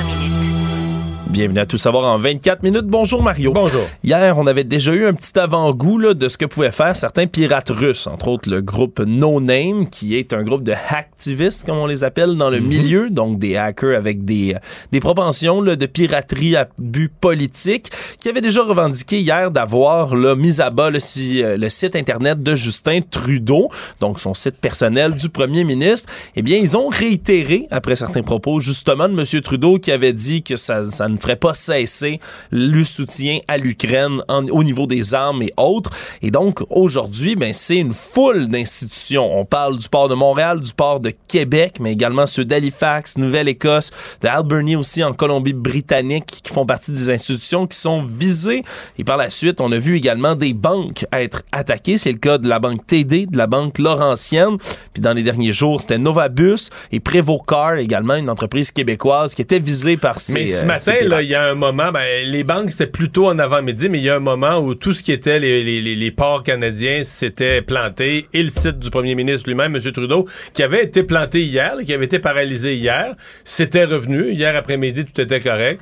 Oui. Et les- ce matin, mais la période, dans le cas de M. Trudeau, la période d'aujourd'hui, de la journée, j'ai pas vérifié dans les dernières minutes. c'est revenu, C'est euh, revenu. c'est revenu Mais la période été beaucoup plus longue qu'hier, là, de, de, je sais pas, 9-10 heures ce matin jusqu'à l'après-midi. Donc la période a été beaucoup plus longue. Oui, puis il faut comprendre quand même, il n'y a pas de dommages qui sont associés, là, des dommages, disons, qui vont rester par rapport à ces attaques de pirates. C'est pas des hackers qui rentrent dans le système. Non, ce qu'ils font, c'est ce qu'on appelle des attaques par DDoS en, euh, en anglais, qui servent, dans le fond, on va faire comme des tentatives de connexion extrêmement rapides et surtout multiples, là, avec un logiciel, avec d'autres ordinateurs, avec un programme informatique. Là, je suis pas évidemment un, On un va expert lancer de des tout ça. milliers, voire des millions de tentatives de rentrer sur le site. là. Exact. Comme si, c'est ça, des milliers, millions de personnes tentaient de se connecter en même temps, puis tout ça, ça surcharge le site et le site plante. On peut faire ça, une attaque DDoS, à peu près n'importe quel site sur la planète, mais ça va pas aller chercher des informations, on va pas voler quelque chose dedans, on va pas détruire des données, détruire le site. On C'est fait juste que ce matin, si vous alliez sur le site de Justin Trudeau, premier ministre du Canada, ça sortait la, la, la, la fameuse phrase. Là, tu sais, Il y a une erreur. Il y a une erreur. Le euh, site est inaccessible. Le site est inaccessible, exactement. Ex- exactement. Donc, c'est un inconvénient, certes, mais c'est pas des dégâts qui sont extrêmement lourds. On a beaucoup plus peur, par exemple, des cyberattaques qui pourraient viser des oléoducs canadiens. Ça avait été rapporté dans des fuites de documents secrets américains dans les dernières semaines. Il y a eu aucune infrastructure qui est endommagée par ces, euh, ces attaques, a assuré Justin Trudeau plus tôt dans la semaine. Mais quand même, Mario, ça démontre qu'il y a une volonté là, euh, d'attaque, comme ça, du moins, de, de contre-attaquer sur des positions idéologiques sur- et surtout sur la scène politique internationale avec des pirates. Ouais, hier, M. Trudeau avait quand même pris ça avec. Puis je veux être bien compris. Il n'a pas le choix d'être ferme. Parce que là, il peut pas dire. euh, parce que il est, quand, quand la première attaque est survenue, il était là en rencontre avec le premier ministre euh, ukrainien. C'était pendant la rencontre. Puis là, il a annoncé que le Canada allait fournir plus d'armes. Puis on comprend bien que ce serait épouvantable que le premier ministre du Canada dise Ah, mais là, mon site Internet est attaqué, je recule, je fournis plus les armes. Donc, Ouais. il, il a dit ce qui était l'évidence, que le Canada va rester ferme. Mais que c'est comme un peu moqué des cyberattaques, le sourire en coin, voulant dire nous autres, ça nous fait pas peur, ça nous énerve pas, puis ça peut durer longtemps. Euh, je suis pas sûr. Je pense qu'il aurait dû simplement se condamner di- diplomatiquement, de condamner que c'est pas le genre d'action puis que le Canada va se protéger. Mais de les barber avec un sourire en coin, je suis pas certain que ça a été la bonne, euh, la bonne approche. Oui, parce que le groupe, justement, russe No Name a revendiqué les attaques puis ont l'air d'avoir pris ça comme un défi. Donc, c'est certain, c'est un, un avant-goût peut-être, mais on on n'espère pas, là, de d'autres attaques qui pourraient suivre sur d'autres sites. On le sait pas pour l'instant, mais ça reste euh, évidemment un dossier qui va devenir, là, on, on peut le comprendre, assez prioritaire. Ouais, mais ça nous donne une idée aussi, tu sais, les, les fameuses, euh, tu sais, la guerre de demain, là. Tu sais, si on devait rentrer en guerre pour vrai, ben, on est comme déjà en guerre avec la Russie via l'Ukraine, mais quand même, ça nous donne une idée. Puis Trudeau qui a aussi dû défendre son rapporteur spécial. Oui, parce que depuis, euh, depuis les démissions en bloc là, de toutes sortes de membres influents au sein de l'organisation, plutôt de la fondation Pierre-Éliott Trudeau, huit membres du conseil qui ont quitté, donc quatre membres de la haute direction qui ont démissionné en citant des problèmes d'éthique, eh bien, a dû défendre l'indépendance de David Johnson, lui qui a siégé qui siège sur cette même fondation qui aurait reçu un paiement d'un don chinois, d'un milliardaire chinois en 2016 et 2017. Et celui qui présidait la fondation à l'époque, c'est M. Maurice Rosenberg qui a fait le premier rapport sur l'ingérence chinoise. Voilà. Sur l'ingérence en général dans les élections. Ça commence à faire beaucoup de Ben, liens ça, ça fait, eux. ça, fait, euh, ça fait pas mal de Ah, le monde est petit. Oui, c'est drôle. Le monde est petit, effectivement. Et Justin Trudeau, lui, a dit qu'il continue à avoir confiance et qu'il doute nullement de l'indépendance de M. David Johnson, qui, je le rappelle, jusqu'au 23 mai prochain pour formuler ses recommandations, à savoir s'il devrait y avoir enquête publique ou non sur l'ingérence étrangère. Il a aussi dénoncé, M. Trudeau, là, les propos qui ont été tenus par le chef conservateur Pierre Poilièvre, là, en disant qu'il était sarcastique sur un enjeu sérieux. Mais quand même, là, Mario, c'est sûr que ça fait beaucoup, euh, fait beaucoup Ouais, de Pierre sujets était rendu pressants. loin. Il a demandé une commission d'enquête sur la fondation Trudeau. Ça me paraît peut-être un peu exagéré. là. Toujours à Ottawa. Puis un autre problème qui pourrait venir hanter M. Trudeau par-dessus tout ça, c'est qu'il y a plus de 155 000 fonctionnaires, membres de l'Alliance de la fonction publique du Canada, qui ont voté là, dès à présent pour la grève. Il y avait déjà 35 000 syndiqués de l'Agence du revenu euh, du Canada qui, eux, avaient voté pour une grève la semaine dernière et sont donc rejoints par 120 000 travailleurs un peu partout dans l'appareil de l'État. Alors, on parle de gens là, dans presque tous les milieux. Oui, on parle d'adjoints administratifs, mais de commis, des préposés à l'entretien, des personnes qui traitent des dossiers d'immigration aussi, Mario, qui pourraient tomber en grève, de même que des passeports, par exemple, des gens sur l'assurance-emploi, concierges, cuisiniers, etc. Bref, toutes sortes de gens qui pourraient dès aujourd'hui, dans les prochaines heures, commencer des perturbations pour tenter là, de faire avancer les négociations. Mais, mais j'ai j'ai questionné quand même le représentant syndical ce matin. Oui, il y a une réunion stratégique ce soir. Oui, à partir de vendredi matin, il pourrait y avoir une grève. Mais on sent que ça leur tente pas tant que ça. C'est-à-dire qu'ils ils espèrent encore éviter la grève. Oui, ils se sont donné un mandat de grève. Ils disent euh, on, on est prêt à aller en grève au besoin s'il n'y a pas de négociation sérieuse. Mais on sent qu'ils espèrent une négociation sérieuse. Par contre, ce qui est plus difficile à définir, c'est qu'est-ce qu'une négociation sérieuse pour eux? Oui. Parce que là, ils demandent 20% d'augmentation de salaire. Oui, parce sur que ans. Ottawa propose 8% sur 4 ans de leur côté. Donc, on est 2 quand même... par année. Bon, peut-être que 2% par année, il en manque un petit peu pour tenir compte de l'année de l'inflation. L'année 2022 qui a eu beaucoup d'inflation, rattraper un petit peu le pouvoir d'achat. Je peux comprendre qu'on veut. Mais c'est le principe d'une négociation. Mais là, à 20% pour arriver à 20% sur trois ans, il y a deux années où ils demandent 8% d'augmentation. Et ils basent leur 8 sur le fait que, le- au moment où ils ont fait ces demandes-là, l'inflation était à 8% Oui, je veux bien, mais ça, mais ça a duré. L'inflation au sommet de 8% ça a duré, faudrait que je vérifie, c'est deux ou trois mois, là, pas plus. Ouais. Et je veux bien que pendant ces, pendant ces mois-là que tu as fait ta demande, mais faut que tu prennes ça sur l'ensemble de l'année. Et sur l'ensemble de l'année, l'inflation était 6 Puis sur l'ensemble de l'année 2023 qui est en cours, ça va être moins que ça. Ça va peut-être être à 3,5, 4 donc, euh, demander pendant deux ans 8% d'augmentation, euh, c'est pas. C'est même pas une base de négociation, à mon avis. C'est même pas, euh, c'est même pas euh, raisonnable. Oui, à ce moment-ci, on peut quand même se demander, même si ça leur tente pas beaucoup, quel genre de moyens de pression ils pourraient prendre, surtout quel pourrait être Ben l'impact ouais. sur le citoyen. Ben, parce que s'ils font la grève, là, c'est là, tout de suite, ce qu'on pense fin avril, c'est l'Agence du revenu. Ouais.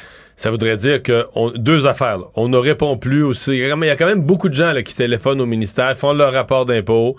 Ils se disent, ah, ils, ils pensent qu'ils sont capables de le faire tout seuls, mais ils accrochent sur une affaire ou une question ou le formulaire numéro un tel. pas le genre d'affaires sur laquelle tu veux te tromper non plus. Non, donc les gens veulent avoir de l'information. Alors, Si ça répond plus au téléphone à, à l'Agence du revenu et, bon, moyennant que les gens font leur demande, leur rapport d'impôt, il y a beaucoup de gens qui, pour qui le rapport d'impôt, c'est une occasion de recevoir un retour d'impôt. Oui. Ils ont trop payé en cours d'année ou ils ont pris des rayères pour différentes raisons, ils attendent un retour d'impôt.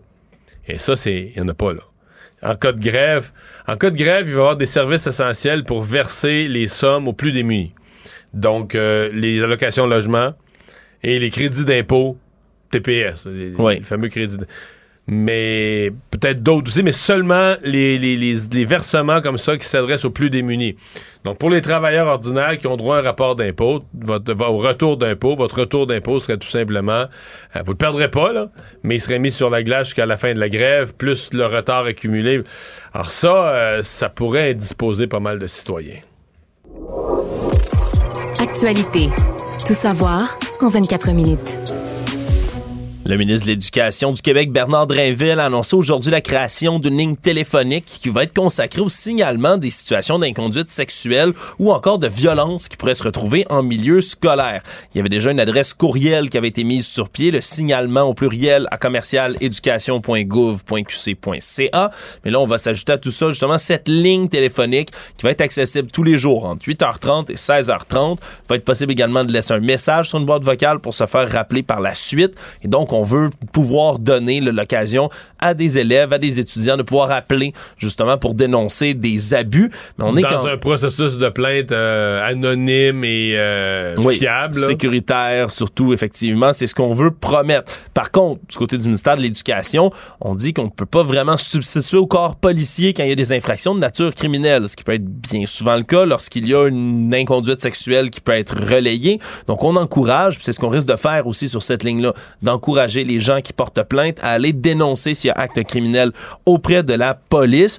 Donc, ça va, se- va se greffer évidemment à tout le dossier plus large là, des enquêtes qui vont être tenues, là, annoncées le 21 mars dernier par le ministre Drainville sur les dénonciations et les allégations d'inconduite de nature sexuelle dans le réseau scolaire. Parce qu'il y en a eu beaucoup dans les dernières Eh, il y en a semaines. eu vraiment beaucoup. Ouais, Et quelques bizarres quand même. Ouais. Quelques bizarres.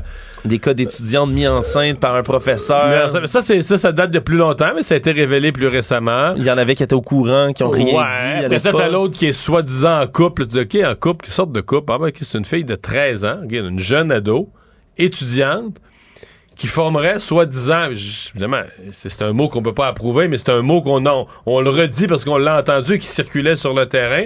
Que la jeune, l'ado de 13 ans, était en couple avec une de ses, euh, une éducatrice. Oui, une éducatrice spécialisée. Puis il y a des gens qui savaient ça, mais qui disaient, ah, ben là, il n'y a rien à dénoncer. Là, ils sont en couple, ils font des voyages ou des vacances ensemble. Ils disaient, hey, hey, hey, il n'y a pas de couple, il y a pas de couple là-dedans, là. Ouais. Une personne en situation d'autorité. D'abord, ne serait-ce qu'à cause des âges, ils peuvent pas être en couple. Deuxièmement, encore moins si une des deux est en position d'autorité, éducatrice. Donc, dans leur, euh, dans leur relation, ça n'a pas d'allure. Euh, c'est, je sais pas, c'est, c'est, je comprends que le ministre Drainville se sente obligé de d'aller plus loin puis de, sensibiliser tout le réseau. Au fait, vous pouvez pas laisser passer quand vous êtes au courant de quelque chose comme ça.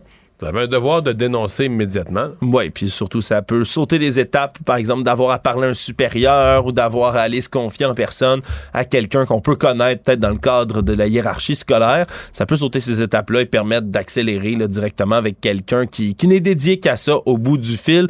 Donc, cette ligne qui est désormais là, ben, en ligne. Autre journée, autre histoire, puis je vais utiliser le terme histoire au pluriel sur Air Canada et le français. C'est une histoire qui parvient dans les pages du journal d'un résident de Québec, Jean-Pierre Baudouin, homme d'affaires qui a tenté de prendre l'avion d'Air Canada pour se rendre de Québec, donc de l'aéroport Jean-Lesage, jusqu'en Floride, et qui, euh, dans sa section, euh, parle avec une agente de bord qui l'aborde qu'en anglais. Et on comprend rapidement de son côté que l'infirmière, l'agente de bord, elle, ne parle qu'anglais, donc est une langue anglophone.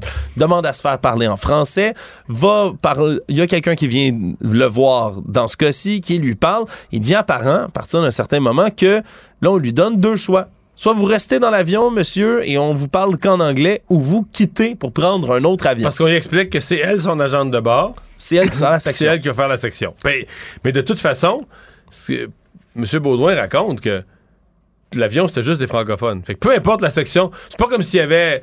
Il, tu sais, il dit, il dit qu'il aurait agi différemment s'il était parti de Toronto ou d'une ville du Canada anglais. Quoique, Oui. techniquement, t'as le- euh, techniquement, le service est supposé être bilingue chez Air Canada. Oui. Mais il dit là, il y a des limites. On est à Québec. C'est juste des francophones dans Oui. l'avion. Fait que peu importe la section où on enverrait cette personne-là, ça va être une insulte. là. Dire, À la limite, les gens vont l'accepter, ils vont avaler là, la couleuvre. Mais peu importe la section où elle va, ça elle devrait parler en français. Ouais. Euh, parce qu'elle s'adresse à des cli- une clientèle francophone à 99% Ouais, puis M. Baudouin a dû se résoudre finalement ben, à rester dans l'avion. Voulait pas. On, on le comprend, c'est bien beau avoir des principes puis se tenir debout pour le français Non, puis on pour veut les se rendre droits à qu'on a. destination. On veut se rendre à destination quand même, donc a fini par se résigner et par rester à bord. Il y a quand même lui relevé le fait qu'il n'y a pas d'autres passagers autour qui ont décidé d'intervenir ou du moins de l'aider ou de l'appuyer dans ses Québécois, démarches. sont, les Québécois sont, ben, j'allais dire bons, quasiment bonasses, là, parce que c'était tous des francophones. sont- on leur annonce que le service va être unilingue anglais.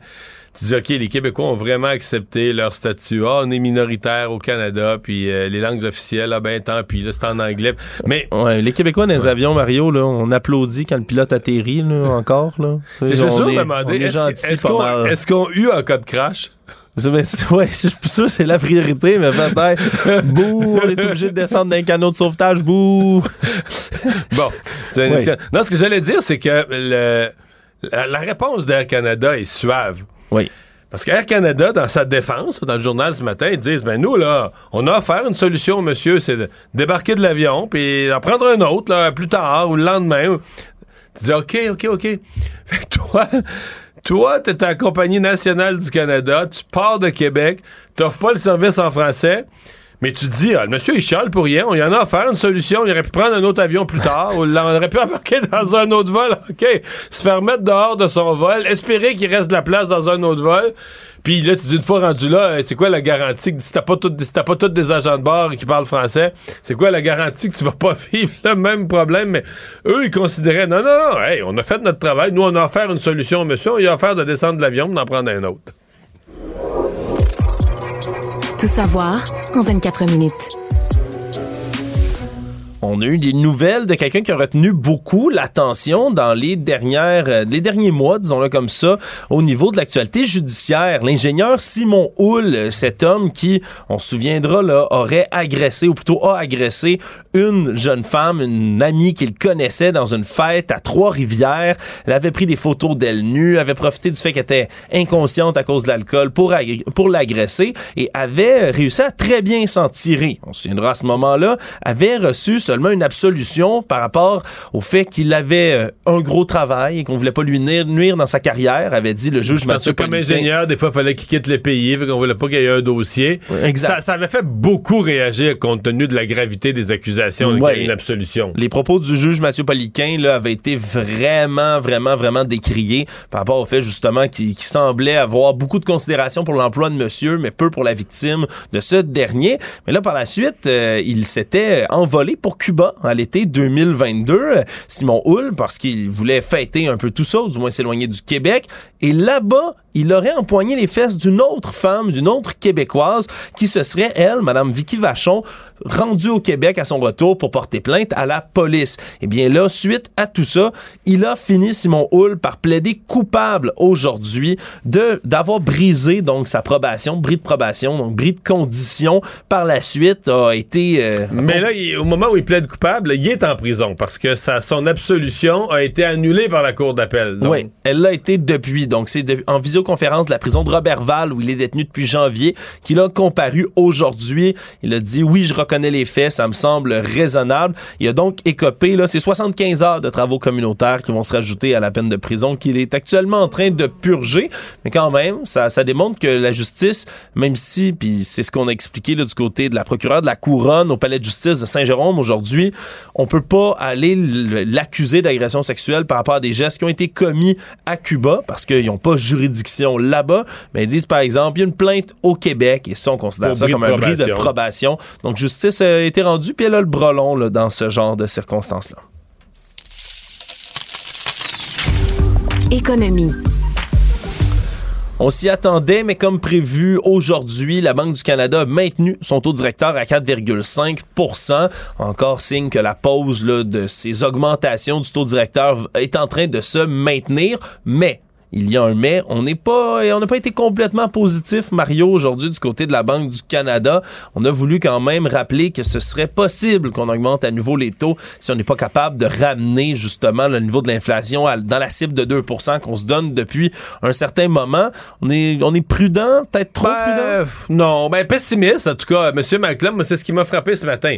Il, il- il tient parole. Pour l'instant, il n'y a pas de hausse des taux, mais euh, son propos est plus pessimiste. C'est-à-dire que la- sa- son évaluation de la difficulté à ramener l'inflation à 2% de réussir à, à baisser l'inflation jusqu'à 2% ben son pessimisme se reflète euh, sous la forme de ouais mais on peut pas exclure de parce qu'on on espérait qu'on nous dise ben, tout le monde espère qu'on dise regarde les taux d'intérêt ils monteront plus. Oui. Lui il dit non. On n'espère pas les monter, mais c'est toujours une hypothèse qui est là. Si, si le taux d'intérêt, euh, si le taux d'inflation, pardon, cesse de baisser ou même s'il remonte un petit peu, on pourrait toucher au taux d'intérêt à la hausse. Puis l'autre affaire, ben, il y avait en tout cas un, espoir pour beaucoup de Québécois, beaucoup de détenteurs d'hypothèques, que même à la fin de l'année, les taux rebaissent là, pour euh, peut-être euh, là où les derniers, la, la dernière annonce de l'année, ou peut-être l'avant-dernière et la dernière annonce de l'année, donc en toute fin d'année 2023. Puis là-dessus aussi, ben, moi, j'interprète ces propos comme euh, fiez-vous fiez-vous pas trop là-dessus.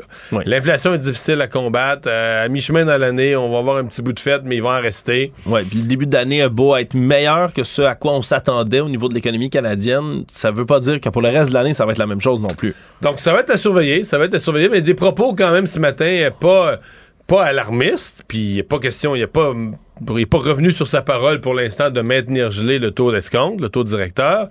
Mais euh, pas d'excès d'optimisme non plus. Là. Le monde.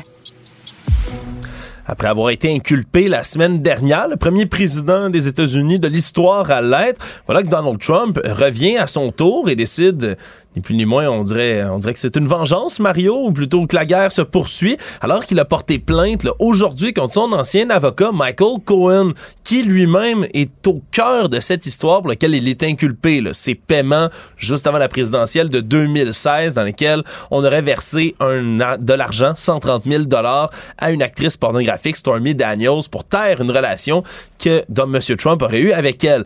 À l'époque, c'est Michael Cohen qui était surnommé le pitbull de Donald Trump, son avocat, qui avait effectué ce paiement-là de sa poche, qui avait été remboursé à même les livres comptables de la Trump Organization, et c'est pour ça qu'il y a poursuite en ce moment.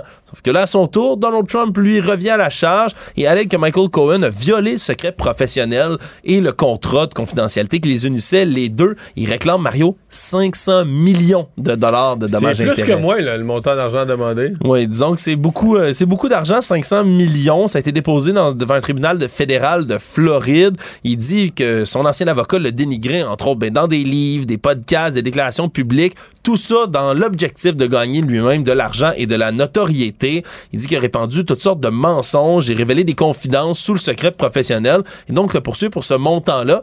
On verra ce que les cours vont en dire, Mario, mais c'est comme un revirement de situation. On, pouvait s'y Non, attendre un tout petit ça peu. Fait, ça fait poursuite pour assommer le gars puis euh, dire regarde, à partir de maintenant, tu vas fermer ta gueule. C'est ça un peu que ça, que ça induit, que ça donne comme, comme feeling. Oui, donc on verra euh, comment ça va se concrétiser pour la suite. Rappelle que l'affaire de M. Trump là, devant la, la justice, ça pourrait aller jusqu'à la fin de l'année avant qu'on le revoie en cours. Donc c'est pas réglé de sitôt tout ça. Finalement, Mario, moi, je raffole de toutes ces nouvelles d'archéologie lorsqu'il y en a, et celles-ci euh, ne passent pas sous le radar. Il y a des scientifiques qui ont réussi à mettre la main sur un chapitre caché de la Bible. Oui, oui, il y aurait encore des passages de la Bible qui seraient restés secrets jusqu'à aujourd'hui. Ça veut dire qu'il va falloir changer toutes les Bibles dans les, dans les hôtels puis les motels qui sont dans le tiroir. Oui, ça va coûter cher, puis ça sera pas écologique de papier, Mario, mais non. C'est surtout que c'est un passage écrit il y a plus de 1500 ans qui pourrait bel et bien être une première traduction des évangiles ou une très très vieille traduction des évangiles. Mais où elle se cachait donc? Eh bien, c'est sur un parchemin qui date de, de plus de 1300 ans qu'on a retrouvé. Le problème, c'est qu'à l'époque, euh, ça coûtait cher du parchemin, c'était difficile à faire. Et donc, on prenait souvent un procédé pour effacer ce qu'il y avait sur la page et retranscrire par-dessus. Et on a découvert sous trois couches différentes de texte en prenant des photographies ultraviolettes, donc sous le spectre de la lumière ultraviolet, on a trouvé ce passage de la Bible, ce passage des évangiles caché sous les autres lignes de texte et donc on est actuellement en train de le traduire et de l'adapter. Mais c'est quand même fascinant de voir ce qu'on peut faire avec cette technologie justement de photographie ultraviolette. Sûrement que ça va être utilisé dans le futur pour toutes sortes d'autres découvertes arché- archéologiques. Résumer l'actualité en 24 minutes, c'est mission accomplie. Tout savoir en 24 minutes. Un nouvel épisode chaque jour en semaine. Partagez et réécoutez sur toutes les plateformes audio. Disponible aussi en audiovisuel sur l'application Cube et le site cube.ca. Une production Cube Radio. Pour savoir ce qu'il y a à comprendre, Mario Dumont. Le chef conservateur, euh, M. Poilievre, qui a euh, relancé, écoute, il fait à intervalles réguliers, mais une attaque en règle contre la CBC. Il s'en prend pas à Radio-Canada en français. D'ailleurs, son message n'est qu'en anglais. Il s'en prend à la CBC. Euh, demandant à Elon Musk, il a carrément écrit à Elon Musk pour demander que euh, sous CBC, le compte Twitter de CBC, parce qu'Elon Musk est propriétaire de Twitter maintenant, vous le savez, que ce soit écrit médias financés par l'État au nom de, de protéger les Canadiens contre la désinformation. Je pense que le sous-entendu, c'est qu'étant étant financé par l'État, euh, la CBC serait, serait donc à la solde de l'État ou quelque chose, que, quelques messages du genre que M. Poilier veut voir euh, induit.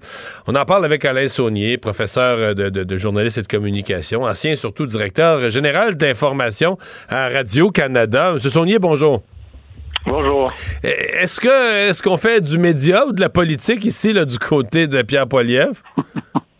Ben, il y, a, il y a un peu de politique et même beaucoup de politique parce que regardez juste euh, comment, euh, par exemple, euh, il y a un slogan de campagne pour son financement qui est de définancer CBC.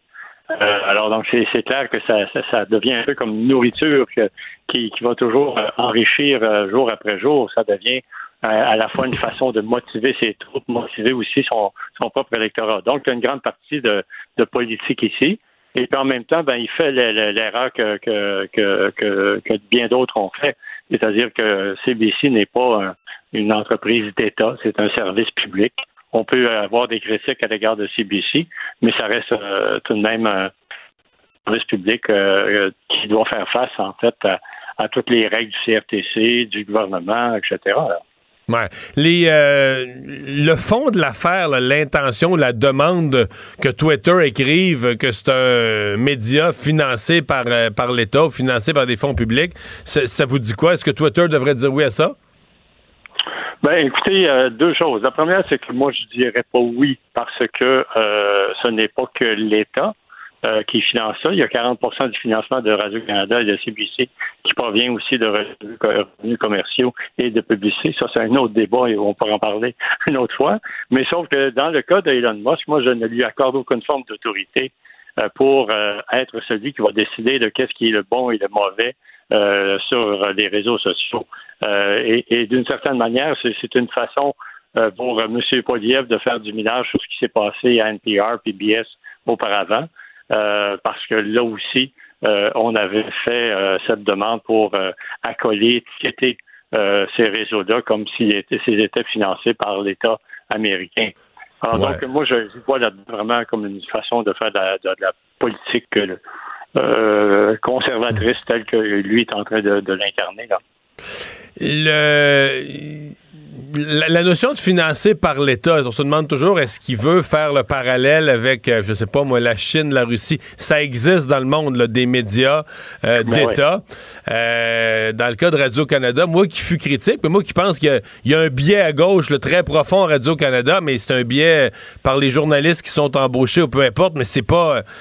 pas parce qu'ils répondent à... Parce qu'il y, a- une contradiction dans son affaire, parce qu'il dit que quand Radio-Canada... euh, c'était l'époque Harper, l'époque où les conservateurs étaient au pouvoir, Radio-Canada était contre eux.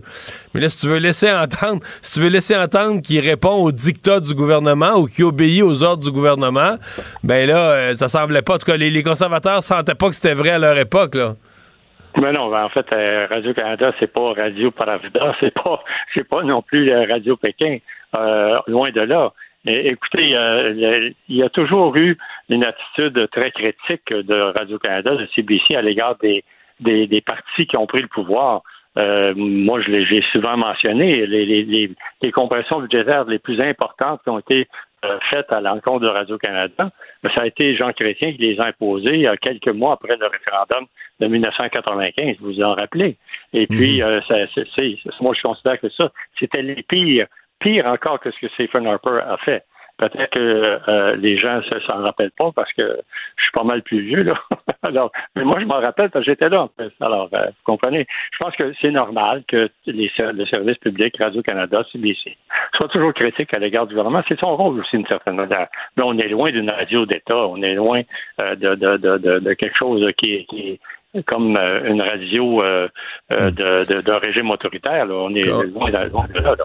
Si vous euh, si vous étiez replacé pendant 24 heures sur votre siège de directeur de l'information à Radio-Canada, comment vous aborderiez, euh, mettons qu'il y a une élection rapide, là, mettons encore un gouvernement minoritaire, mettons qu'il y a une élection rapide l'automne prochain, là, ou même dans un an, Oui. printemps prochain, euh, avec l'équipe des journalistes en charge de la couverture, comment on aborde ça quand un parti, euh, d'une façon aussi claire, euh, affirme qu'un média est un est son ennemi là, il doit être, doit être ni plus ni moins combattu, euh, faut avertir les gens contre la désinformation, etc. Comment comment on aborde la couverture Est-ce qu'on est-ce qu'on s'en va dans le combat euh, dans- où on essaie de faire son travail comme si ça n'existait pas Comment on aborde ça? C'est pas simple. Ben non, c'est pas simple, c'est très délicat, mais on se retrouvera probablement dans la même position que les euh, journalistes du New York Times et du Washington Post aux États-Unis se sont trouvés quand euh, M. Trump a pris le pouvoir. Euh, ils ont été obligés de devenir un peu comme l'opposition officielle parce que, d'une part, les démocrates étaient complètement anéantis parce que Mme Clinton euh, avait perdu et puis euh, ils, avaient perdu un peu leur boussole, savoir dans quelle orientation ils allaient à partir de cette élection-là. Alors donc, moi, je pense que si on devait demain matin avoir une élection comme celle-là qui mettrait les conservateurs de M. Poilievre au pouvoir, ben, il faudra agir de façon, euh, euh, je indépendante le plus possible. C'est sûr que ça ferait, ça exercerait une pression. Rappelez-vous que moi, je, quand je, suis en poste euh, à Radio-Canada, à la télévision et à la radio en 2006, euh, il y avait Mme Buckler, Sandra Buckler, qui était la chef des communications de M. Harper, qui avait fait une plainte contre Radio-Canada. On avait de, de- de diffusé un reportage à l'émission Zone Libre sur les sables bitumineux à l'époque euh, en Alberta. On avait bien fait le travail. C'est Guy Gendron qui avait fait ce travail-là. Nous autres, on a défendu les choses. On avait dit à Mme Buckler, vous allez juste à faire une plainte à l'Ombudsman, ce qu'elle a fait, puis nous, on, on y a répondu. Alors, il faudra tout simplement garder la tête très, très froide, tu sais, puis euh, ne pas chercher euh, à faire en sorte qu'on devienne une opposition farouche. là. Ce n'est pas notre rôle. Notre rôle à ce moment-là, c'est ça, simplement d'établir les faits le plus, le plus souvent possible à travers chacune des décisions. Mais ça ne sera pas simple, ça, j'en conviens. Qu'est-ce que vous pensez, là, je reviens à la politique là, de, de Pierre Poilievre par rapport à Radio-Canada, CBC. Le- je vais appeler ça la symétrie. Je vais prendre un langage du, du fédéralisme canadien. La symétrie CBC, euh, Radio-Canada, service français. là. parce que, exemple, dans le cas de Twitter, ça s'applique juste pas. Je veux dire, si, si tu veux faire écrire quelque chose à propos du fait que c'est financé que des fonds publics, c'est la même société d'État. Tu veux pas avoir. Mais c'est parce que lui, il y a un compromis politique dans son propre parti. On, on comprend entre les lignes que du côté anglais, personne n'aime la CBC, donc on a dit on, on coupe les fonds à la CBC.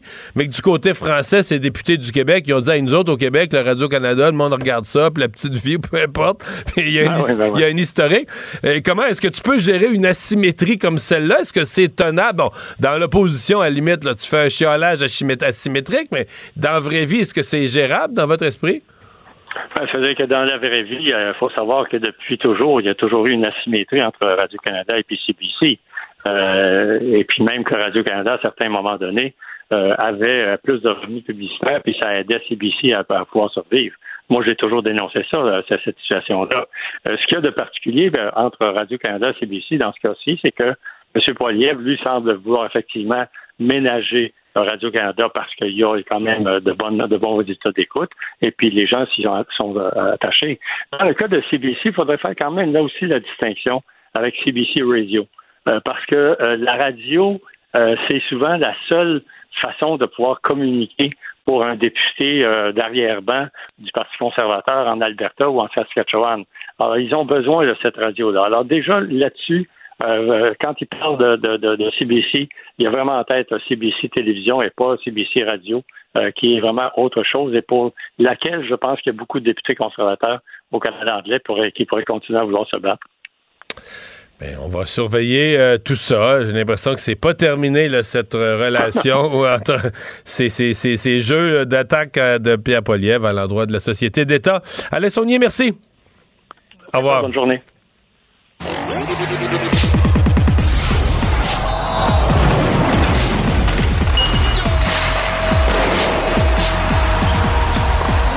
Jean-François Barry, un chroniqueur pas comme les autres. Salut Jean-François. Salut Mario, il en reste deux. oui, il en reste deux. Canadien Islanders, deux à deux soirs, par exemple. Canadien Islanders ce soir, est-ce que tu penses que le niveau de motivation, le, baromètre de motivation sera au même point dans les deux équipes? Hey, tellement pas, là, mais tellement pas. à part une grosse performance de Montembeau, que ça, ça peut arriver, je vois pas ce qui peut stopper les Islanders ce soir. À la maison, en plus, ils ont une fiche de 24, 13 et 3. Lors du dernier match, où ils auraient presque pu garantir leur place en série, ils sont allés perdre contre les Capitals de Washington, qu'on a vu éliminer et sans armes l'autre fois à Montréal. Mais les Penguins ont perdu contre les Blackhawks de Chicago hier soir, ou avant hier soir, avant hier soir. C'était en plein ça, j'ai pensé à toi, puis je t'avais dit, ah, les Penguins vont se faire éliminer. Mais là, quand j'ai vu que les Islanders avaient perdu, là, il restait deux matchs pour les Penguins, Chicago et Columbus. S'ils gagnaient les deux, ils étaient corrects. Ils sont allés perdre contre la pire équipe de la Ligue nationale, 5-2 hier. Donc, si ce soir, les Islanders l'emportent, ils éliminent automatiquement les Penguins de Pittsburgh, se classent en série et ce serait une première en 16 ans pour les Penguins. Ça fait 16 ans de suite. C'est la plus longue séquence dans la Ligue nationale de hockey. 16 ans qu'on fait les séries, 16 ans pour Crosby, pour Malkin, pour le temps. Donc, ça, donc, euh, donc, donc chez les Penguins, ce soir, on est euh, Team Montembeau, là. Eh, team Montembeau, Team Suzuki, euh, Team qui vous voudrez. Le Team Joel Teasdale, tout d'un coup, qu'à son premier match, il en met deux dedans, peu importe qui, mais ils ont besoin. Dans le fond, hier, se sont fait battre les Pingouins par euh, Peter Mrazek, qui a fait 40 quelques arrêts donc euh, pour Chicago, parce qu'ils ont complètement dominé le match, les Pingouins. Là. Puis c'est 5-2 la défaite, mais dans les faits, c'est 3-2. Puis là, on a enlevé le gardien, 4-2. On a renlevé le gardien, on n'a pas le choix, 5-2. Mais c'est un match de 3-2. Donc si Mrazek est juste ordinaire, les Penguins sont toujours en vie. Et le match de ce soir voudrait encore dire quelque chose pour euh, les deux équipes. Fait que Islanders Canadiens ce soir, je prédis une victoire des Islanders de New York. Puis c'est une bonne affaire aussi parce qu'on veut pas que le Canadien dépasse les Coyotes de l'Arizona. Canadien présentement, on est top 5 dans le boulier. On veut rester top 5. Mais le Canadien, même s'il perd les deux matchs, là, derrière lui, t'es 7-8 points en arrière. Donc, le Canadien ne peut plus reculer d'un rang. Donc, avancer d'un rang au repêchage, ça, c'est mathématiquement impossible. Exact. On peut pas aller rejoindre. Je pense que c'est les Ducks. Ah, mais euh, c'est loin. J'ai regardé, j'ai regardé hier. C'est loin. Mais par contre. San Jose à 60 et le Canadien en a 68. ça, ça. c'est impossible. Par contre, Arizona 69. Fait qu'on pourrait les dépasser et donc euh, avoir moins de chance dans le boulier. Fait qu'on veut, pour être franc, là, on veut deux défaites du, deux défaites du Canadien d'ici la fin de la saison. Puis à la limite, si on a une victoire, ça pourrait plus demain, mettons, contre les Bruins au Centre Bell, devant les partisans. Mais ce soir, à, Long Island, laissons tout ça euh, aux Islanders, cette victoire-là, sans problème. Veux-tu avoir les trios pour ce soir? Hey, si je veux les avoir. Parce qu'Armia est demeuré avec Suzuki là, depuis sa ben belle performance, avec ah, Hoffman. Un tour du chapeau. un tour du chapeau. Trio faudrait, me fait peur. faudrait être fou pour changer un beau trio comme ça. le deuxième trio me donne des vertiges, Mario. Drouin au centre, avec Gourianov. Là, on n'a pas deux là, Kingpin euh, hyper vaillants. Et Sean Farrell, je dis pas qu'il est pas vaillant, mais il est en, est à ses premiers pas dans la Ligue nationale de hockey. Fait que Farrell, Drouin et Gourianov devant une machine défensive en plus, parce que les Islanders, eux autres, autres là, ça joue compact, ça joue serré, ce sera pas facile pour eux autres. Petlick, Evans, Gallagher, Petzetta, Thierry et Teasdale, qui, je le rappelle, en est à son premier match dans la Ligue nationale de hockey. on connaît déjà les commentaires d'après-match de Drouin et compagnie. On va dire qu'il n'y a pas beaucoup d'espace ce soir. Non. fallait, fallait payer le prix pour aller en avant du filet. Puis, ben, Gourianov, ça ne tentait pas. Moi non plus. Fait qu'on a laissé aller le petit 5 et 8, là, euh, 170 livres. Puis ça a donné qu'il ne pouvait pas se rendre. Fait que c'est ça. Puis sinon, j'ai quand même une statistique intéressante. Madison Barron à la défensive, Edmondson Wideman et Allard, Frédéric Allard avec Kovacevic. Kovacevic, qui, Mario, tu le sais, est le défenseur qui a joué le plus de matchs chez le Canadien de Montréal. Ah ouais? Ouais. Qu'on a quand même réclamé au balotage et il se retrouve à être le défenseur le plus utilisé. Je pense que ça résume bien la saison des Canadiens. Transaction euh, au CF Montréal? Ouais, on a décidé de bouger. Hein. On a juste une victoire du côté du CF Montréal. Fait qu'à un moment donné, il faut qu'il se passe quelque chose. C'était-tu, excuse-moi, mais c'était-tu, c'était-tu prévu que ça aille si mal que ça? Il me semble que. On parlait d'une équipe, pas de peloton de tête, mais plus, il me semble que ça va plus mal que. Peut-être j'ai mal perçu ce qui était annoncé, mais. Je pense qu'ils ont essayé de nous vendre quelque chose. Moi, je, ne voyais pas l'amélioration. J'avais beau lire, les experts voyaient pas l'amélioration non plus. Je pense non, mais l'amélioration, l'année passée, il était compétitif. Là. Il était aux portes des séries, non? Oh, ben, on a fini premier de notre section. On Ah a ouais. fait un bon bout de chemin. On s'est fait éliminer en demi-finale Ah ouais, ça, ou en quart de finale contre l'équipe championne. Non, non, mais là, on a échangé l'entraîneur. Il y a On a 4-5 tout joueurs qui changé, sont partis, qu'on a vendus. On a tout changé. Et là, cette année, ça lève pas. On a quand même échangé Kamal Miller, là, qui est un excellent défenseur dans la, dans la MLS, un des bons, qui était d'ailleurs sur Team Canada. là. Fait que on a donné gros. Euh, on lui a donné Kamal Miller et 1,3 million de dollars à Miami, donc de l'argent qu'on avait reçu de transferts de d'autres joueurs pour aller chercher un ailier et un milieu de terrain, Ariel Lassister et Bryce Duke. Ce que j'ai lu, là, c'est que Duke pourrait, là-bas, il était peu utilisé, mais apparemment, c'est un joueur d'avenir, il est tout jeune, donc lui pourrait exploser. Puis dans le fond, ce qu'on ce qu'on remarque de cette transaction-là, c'est qu'on compte pas de but. C'est- pas- Depuis ma- le départ de Mihailovic, là, qui était probablement le cœur à l'attaque, on marque pas de but. Euh, on a annoncé aussi aujourd'hui que C'est, quoi le Toy- numéro de Doug? Parce que je voudrais aller acheter le chandail, moi, là? quoi? Faut s'attacher à nos joueurs, là, non? Ouais, m'a dit c'est difficile chez le CF Montréal de s'attacher euh, aux joueurs. En même temps, je comprends là, la transaction. Ce que je veux dire, c'est que Mason Toy. Mais il se pourrait-tu au moins nous vendre des chandails que dans le dos, c'est juste un collant? Ça pourrait être un velcro. un velcro? Mais ah, on remarque qu'on dit ça. Même le chandail, on n'est pas sûr d'une année à l'autre qui change. regarde, regarde celui qui est là, là. Il y a juste trois ans. Là. Il est plus y en a pas- Ben, il est plus bon, se fait un méchant bout. Il en a changé des affaires sur ce chandail-là. Donc, ce que je disais, c'est que Mason Toy est blessé. C'est un bon marqueur de but aussi. Fait que là, on est allé chercher de, de l'attaque en espérant fouetter l'équipe un peu. Je pense que l'entraîneur est très offensif aussi. Donc, on a besoin de joueurs qui vont dans le même sens euh, que lui. Mais je- moi, je prédis une, une saison très, très, très difficile au CF Montréal. Et, la porte va être grande ouverte pour les Alouettes. Ouais. Rafale de petites nouvelles, une sur le Rocket. Ouais, ben le Rocket qui joue peut-être sa saison ce soir contre les Marlies de Toronto. C'est pour ça d'ailleurs qu'on a laissé Raphaël Harvey-Pinard à Laval, euh, Yessi Ilonen à Laval. Donc on veut que le Rocket fasse les séries. Tu nous l'as expliqué hier. On laisse, on laisse les meilleurs joueurs à Laval parce que le Rocket a une chance, puis on amène, on amène les moins bons avec le Canadien. Dans, bon, Non seulement les moins bons, mais tu sais, Joel Teasdale, il s'est battu toute l'année avec les gars du Rocket. Et là, quand ça compte vraiment, lui, il joue avec le Canadien. Il doit être bien heureux de jouer avec le Canadien. Mais il me semble qu'il devait avoir le goût de participer Ah, au succès des Rockets. En tout cas, bizarre, Rocket bizarre. de Laval contre euh, les Marlies. Et il y avait quelque chose de bien cet après-midi. Édouard Julien, qui est un Québécois, qui a été repêché, Mario, en 18e ronde dans le baseball majeur. 18e ronde, là, autrement dit, euh, on croit plus ou moins en toi. Ben, il a réussi à se tailler une place, à faire son petit bonhomme de chemin. Et aujourd'hui, il jouait son premier match avec les Twins du Minnesota contre les White Sox. Il a été 0 en 2. Il a quand même réussi à se rendre au premier but sur un but sur balle. Un Québécois dans la MLB, c'est hot. Et 15 secondes pour les Raptors. Les Raptors, c'est un match suicide euh, ce soir euh, contre les Bulls euh, de Chicago. Si on gagne, on va avoir droit à un deuxième match. Si on perd, ben, sans effet, pas de participation aux séries pour les Raptors. Donc, on va suivre ça de près aussi. On s'en reparle demain. Bye, à demain. Salut! Mario Dumont. Plus pratique que n'importe quel moteur de recherche. Une source d'information plus fiable que les internets. Pour savoir et comprendre, Mario Dumont. Cube Radio. En direct à LCN. Mario Dumont, Philippe Vincent Foisy sont avec nous. Alors, Éric Duhaime qui a lancé une pétition pour que le gouvernement cesse de financer les activités où les enfants sont exposés aux drag queens, euh, que le consentement aussi des parents soit obligatoire pour y prendre part. Il y en a plusieurs qui croyaient que c'était réglé, qu'il n'y avait pas lieu d'en faire un débat. Euh, y a dessiné ceci. Ça résume peut-être l'opinion de plusieurs. Néanmoins, question, je commence avec toi, Mario. Ce sont des niaiseries ou c'est véritablement un débat pertinent aujourd'hui? C'est sûr qu'il y a des gens qui vont signer sa pétition, puis c'est pas tous les parents qui sont à l'aise avec ça. Je pense que la partie consentement des parents, je pense que c'est largement déjà le cas. Ça, je comprends qu'on amène ça. Euh, le bout fonds public, là, c'est, écoutez, c'est, de l'enfantillage. Il n'y a pas vraiment de fonds public là-dedans. Je, comprends que les bibliothèques, où, il peut y avoir des montants qui sont donnés, mais dans les finances du Québec, il n'y a pas, d'enjeu euh, financier lié à ça. Si vous voulez mon avis, il n'y a pas vraiment d'enjeu lié à ça. Euh, c'est pas une, c'est pas une crainte qui est réelle. Moi, personnellement, j'aurais pas de problème. Est-ce que mes enfants aient un compte comme ça. En même temps, si d'autres parents, ça les fatigue, ça les tanne, ne me préfèrent pas, tu sais, je, respecte mhm. ça. Et puis, il y a un côté, il y a un côté, donc, il peut y avoir un questionnement public.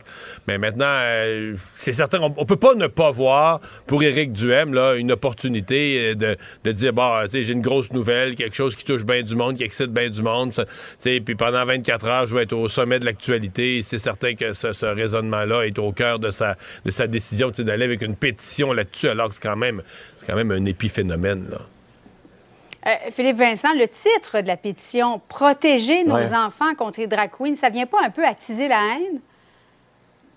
Ben oui, et, c'est ça qui est, reproché parce qu'il faut quand même rappeler que tout ça part d'un événement où il y a eu une manifestation qui a dégénéré auprès de certaines personnes, de mhm. très petites petite poignée de personnes, d'individus qui en avaient contre des drag queens et qui l'ont euh, exprimé très violemment et très intensément. Et c'est pour ça que l'Assemblée nationale est allée avec une motion unanime demander euh, la, protection et souligner euh, cet appui-là qui a été adopté par tous les partis. Il y en a qui aiment casser du sucre sur le dos de la CAQ, mais la, la CAQ là-dedans et le gouvernement a appuyé cette motion de Québec solidaire.